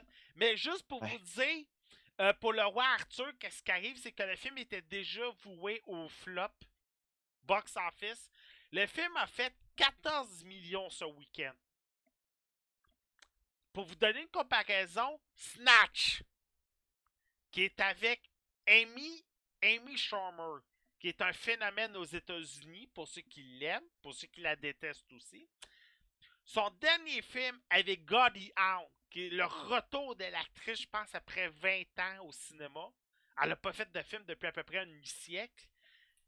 17.5 au box-office. Guardian of the Galaxy, qui est rendu à son 2-3e semaine, 63 millions au box-office. Fait que ça vous donne ça une idée. Puis la semaine prochaine, c'est Aliens. Fait que le film va Ouais. être assez vite oublié, là. Malheureusement. Mais moi, je pense que tu peux pas tant comparer ça de même, dans un certain sens. Parce que là, tu compares un film qui est. Ok, là, là, tu vas me dire, il y a déjà eu 60 millions de films d'Arthur, je suis d'accord. Mais pour ce qui est de, de ce film-là, c'est quand même le premier. Si tu comparais ce film-là à Gardien de la Galaxie, mais le premier, là, je te dirais, OK, peut-être qu'il a manqué sa shot. Mais là, tu compares à- au troisième, donc il y a déjà une réputation, il y a déjà du monde qui aime le film. Donc, bien avant qu'il sorte, vont aller le vouloir aller le voir. Je si tu comprends? Je, je ne compare pas avec Guardian of the Galaxy. Au contraire, moi, je veux juste expliquer pourquoi que le film, en ce moment, est un échec au box-office. Le film est un échec parce que, un, de toute façon, il aurait sorti à n'importe quelle date, le film n'aurait pas fonctionné. Ritchie est sous-évalué. Ça, on s'entend. Ses deux seuls gros succès au box-office sont Sherlock Holmes. Ils ont sorti dans le méga hype de Robert Downey Jr., first of all. Et là, celui-là, Mais, tu sais, encore là, comme je te dis, moi, selon moi, c'est pas vraiment comparable parce que, tu sais, encore là, c'est pas tout le monde qui tripe Chevalier, puis ça plaît pas nécessairement à tout le monde. Fait que déjà, à, la base, ça perd pas mal de monde. Tandis que de la Galaxie, c'est plus un film familial. Fait que, tu sais, il veut pas beaucoup plus de, de, ventes en partant parce que tu vas attirer la famille. Tandis que Arthur, là. Euh, D'accord, moi aussi. Tu sais, il n'y a, pas, a pas grand famille qui va aller voir ça, on s'entend. grand public. Ouais, c'est ça. Il y a beaucoup plus de, de manœuvres euh, côté grand public, gardien ici, tandis que Arthur. Euh, ça me surprendrait que tu voyais un enfant de 6 ans aller voir Arthur. C'est pour, ça pour ça que je te dis que dans certain sens, c'est comparable, mais pas tant. Parce que là, en plus, c'est le troisième. Puis de deux, c'est un film plus familial. Tandis que celui-là, non. Mmh. Fait que là, c'est normal qu'il soit déjà euh, trois fois moins que, que Gardien Galaxy. C'est juste normal. Ah. S'il aurait été 60-60, là, je t'aurais dit tabarouette, il y a un problème. Mmh. en passant, Gigi, c'est le deuxième. Ça fait plusieurs fois que tu dis c'est le troisième. Ah, ok, ben parce que t'as dit le 3 tantôt, c'est pour ça que j'ai dit ça, là. Non, c'est le euh, troisième film de King Arthur dans les dernières années. Ok, parce que, mais ça reste que c'était quand même déjà. Tu sais, mmh mettons que tu vas voir le premier, puis tu as vraiment aimé le film, tu as dit, ah, j'ai hâte du deuxième. Ben, le film n'est même, pas, même pas déjà fait, puis tu as déjà hâte d'aller le voir. Tandis que celui-là, personne, ce film-là, personne ne le connaît, personne ne sait c'est quoi, puis c'est déjà du réchauffé. Fait déjà, parce que l'histoire a déjà été lancée, il y en a qui te chauffent, qui vont dire, bah, ben, c'est pas pour moi. Hmm. Puis encore là, c'est pas tout le monde qui aime les, les, les, les, petits chevaliers. Moi, je te dis, attends le DVD, je suis sûr qu'il va pogner à l'infini. Charlie Hanneman, il est aimé de tout le monde c'est ça ton film, tu viens de me vendre, c'est sûr je vais aller l'écouter. C'est sûr, c'est sûr. Honnêtement, je te dis, juste avoir la vidéo, je, l'écouterais là, Mais le cinéma est ouvert. ben, il est ouvert, mais le temps que je me rende, parce que je suis loin. Ben... ah, c'est ça. Euh, hey, ça va être tout pour toi? Ouais. OK. Euh, parce qu'il reste plus beaucoup de temps, puis euh, je vais faire ma dernière chronique si ça te dérange pas. bon, moi, je vous parle de Bon Cop, Bad Cop 2. Euh, juste pour vous dire euh, le contraire, peut-être pour The King of Future. Hier, je me présente au 10-30 et les, et les 6 représentations de 19h, 19h30, 19h50, 22h, 22h30 et 22h50 étaient sold out à 6h30. Alors le film était vraiment très attendu. C'est scénarisé par Patrick Huard, réalisé par Alain Desroches. On retrouve Patrick Huard, Colin Form, 8 ans après le premier film, qui avait déjà été au box, euh, box office.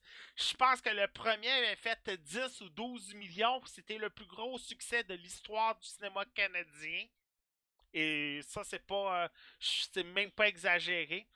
On retrouve David Butchard, euh, hmm. l'agent de la Sûreté du Québec. Il est en ce moment infiltré euh, dans une organisation avec un chef qui s'appelle Di Pietro. Euh, leur but, c'est de voler des voitures. On ne sait pas un peu trop l'histoire au début pourquoi, mais on va l'apprendre un peu plus. Et lors d'une émission, il va retomber sur Martin Ward. Les deux avaient été sur une première émission à l'origine dans le premier épisode. On se rappelle, là, c'est un, un fou qui aimait pas euh, la Ligue nationale de hockey parce qu'il avait plus d'équipe à Québec, ainsi de suite, il avait fait équipe ensemble. Et là, dans le 2, Martin Ward va retomber par hasard sur David Butchard et vont décider de faire équipe ensemble pour comprendre ce que veut Silvio, euh, Di Pietro à propos des fameuses voitures. Comme vient de dire Dinov sur euh, sur le chat de la game, euh, le film est meilleur que le premier. Oui. Je l'assume, le film est peut-être meilleur que le premier. Le premier était original parce que c'était comme une des rares fois qu'on avait ces fameux films de, euh, de duo de policiers. En anglais, on en a plein. On a L'Arme Fatale, on a 48 Hours, Name It, il y en a beaucoup. C'est un genre qui était très populaire dans les années 80. Et Patrick Huard, avec Bon Cop Backup, voulait faire vivre ça. Après ça, on a eu de père en flic. Et là, cette année, on a les deux qui sortent une suite. En passant, j'ai un fantasme cinématographique québécois. Je rêve d'un match-up entre les deux. Sérieux, je suis sûr que ce serait pas trop compliqué. Et là, on nous arrive avec ça. Euh, le film est très bon, du début à la fin. On a des très bonnes jokes tout au long du film. On a des très bons one-liners, euh, des très bons one-jokes. On en a beaucoup, comme euh, la première fois qu'ils se rencontrent, ils sont en train d'élaborer leur plan pour pas que personne sache qu'ils sont associés ensemble. Et là, Patrick Huard donne un méga coup de poing à Colin Ford pour faire assembler que le airbag a sorti. Mais un méga coup de poing. Colin Ford, il dit Ok, on retourne de toi, puis euh, je, vais, faire quelque chose qui est réel. Il tire dessus dans l'épaule. De quoi tu veux que ça a l'air réel? Et là, c'est des jokes comme ça tout le long du film. Des jokes, pas beaucoup de jokes en bas de la ceinture. Il n'y a pas beaucoup de jokes des pipis caca-poêles comme dans Guardian of the Galaxy la semaine dernière. Mais c'est sûr qu'il y a beaucoup de sacrage. Si vous n'aimez pas le sacrage, dans bon cas, bad cas, vous allez en avoir un autre, puis un autre, puis un autre. On se rappelle dans le premier, il y avait carrément un langage à propos du sacrage particulier, l'avait appris à Colin Firth. Et là, euh, Martin Ward, dans le 2, l'a très bien utilisé. Justement, dans le trailer, tu sais, euh, David Bouchard, il dit que le, hey, ça s'en vient bien ton sacrage, c'est fou comment ça avance l'immersion. C'est fou comment toutes ces jokes-là, comme qu'il dit, ça fait le charme euh, du film. Euh, quand ils sont dans le garage, ils sont en train d'interviewer euh, Michel, mais il faut pas l'appeler Michel, il y a eu ça. Et que là, sa femme, Lucie Laurier, arrive, puis là, t'es-tu en train d'interviewer quelqu'un dans la chambre? Non, non, dans le garage. Non, non, non, je suis pas en train d'interviewer personne. Elle se retourne, elle fait un gros fuck you, puis elle est comme. Là, particulièrement, il revient, puis moi, je suis dans la merde. Des jokes de même, il y en a un autre, puis un autre. Quand est dans la salle de curling pour la première fois, et que là, David Bouchard, il, il arrive, il fait un méga trailer, une salle de curling. Ta salle de. comment. Euh, Colin. Euh, ta salle de camouflage, tu sais, ta salle d'infiltration. Et oui, il veut débusquer la plus grand mafia de l'histoire du Canada. Une salle de curling à la fois. Des jokes de vous allez en avoir un autre puis un autre. Le seul défaut du film, personnellement, euh, c'est Mariana Mazza. Je sais qu'il y en a plusieurs qui l'aiment, la- euh, l'humoriste. J'ai rien contre. Mais est un peu overreact dans le film. Elle fait une fille qui a des problèmes de testostérone. Et sérieux, un peu trop peut-être. Ils ont peut-être un peu trop beurré épais. Les premières jokes sont bonnes, mais plus que le film avance, plus qu'elle en met beaucoup, puis c'est plus comme, ok, non, t'exagères. Euh, t'exagères beaucoup. Tu vois, euh, Dina est d'accord avec moi, lui aussi, il a pas trop aimé Mariana Mazza dans le film. Euh, déception, Sarah-Jeanne Labrosse. Sérieux, que je pense que tout le monde la voit dans sa soupe au Québec. Euh, il manquait de Sarah-Jeanne Labrosse.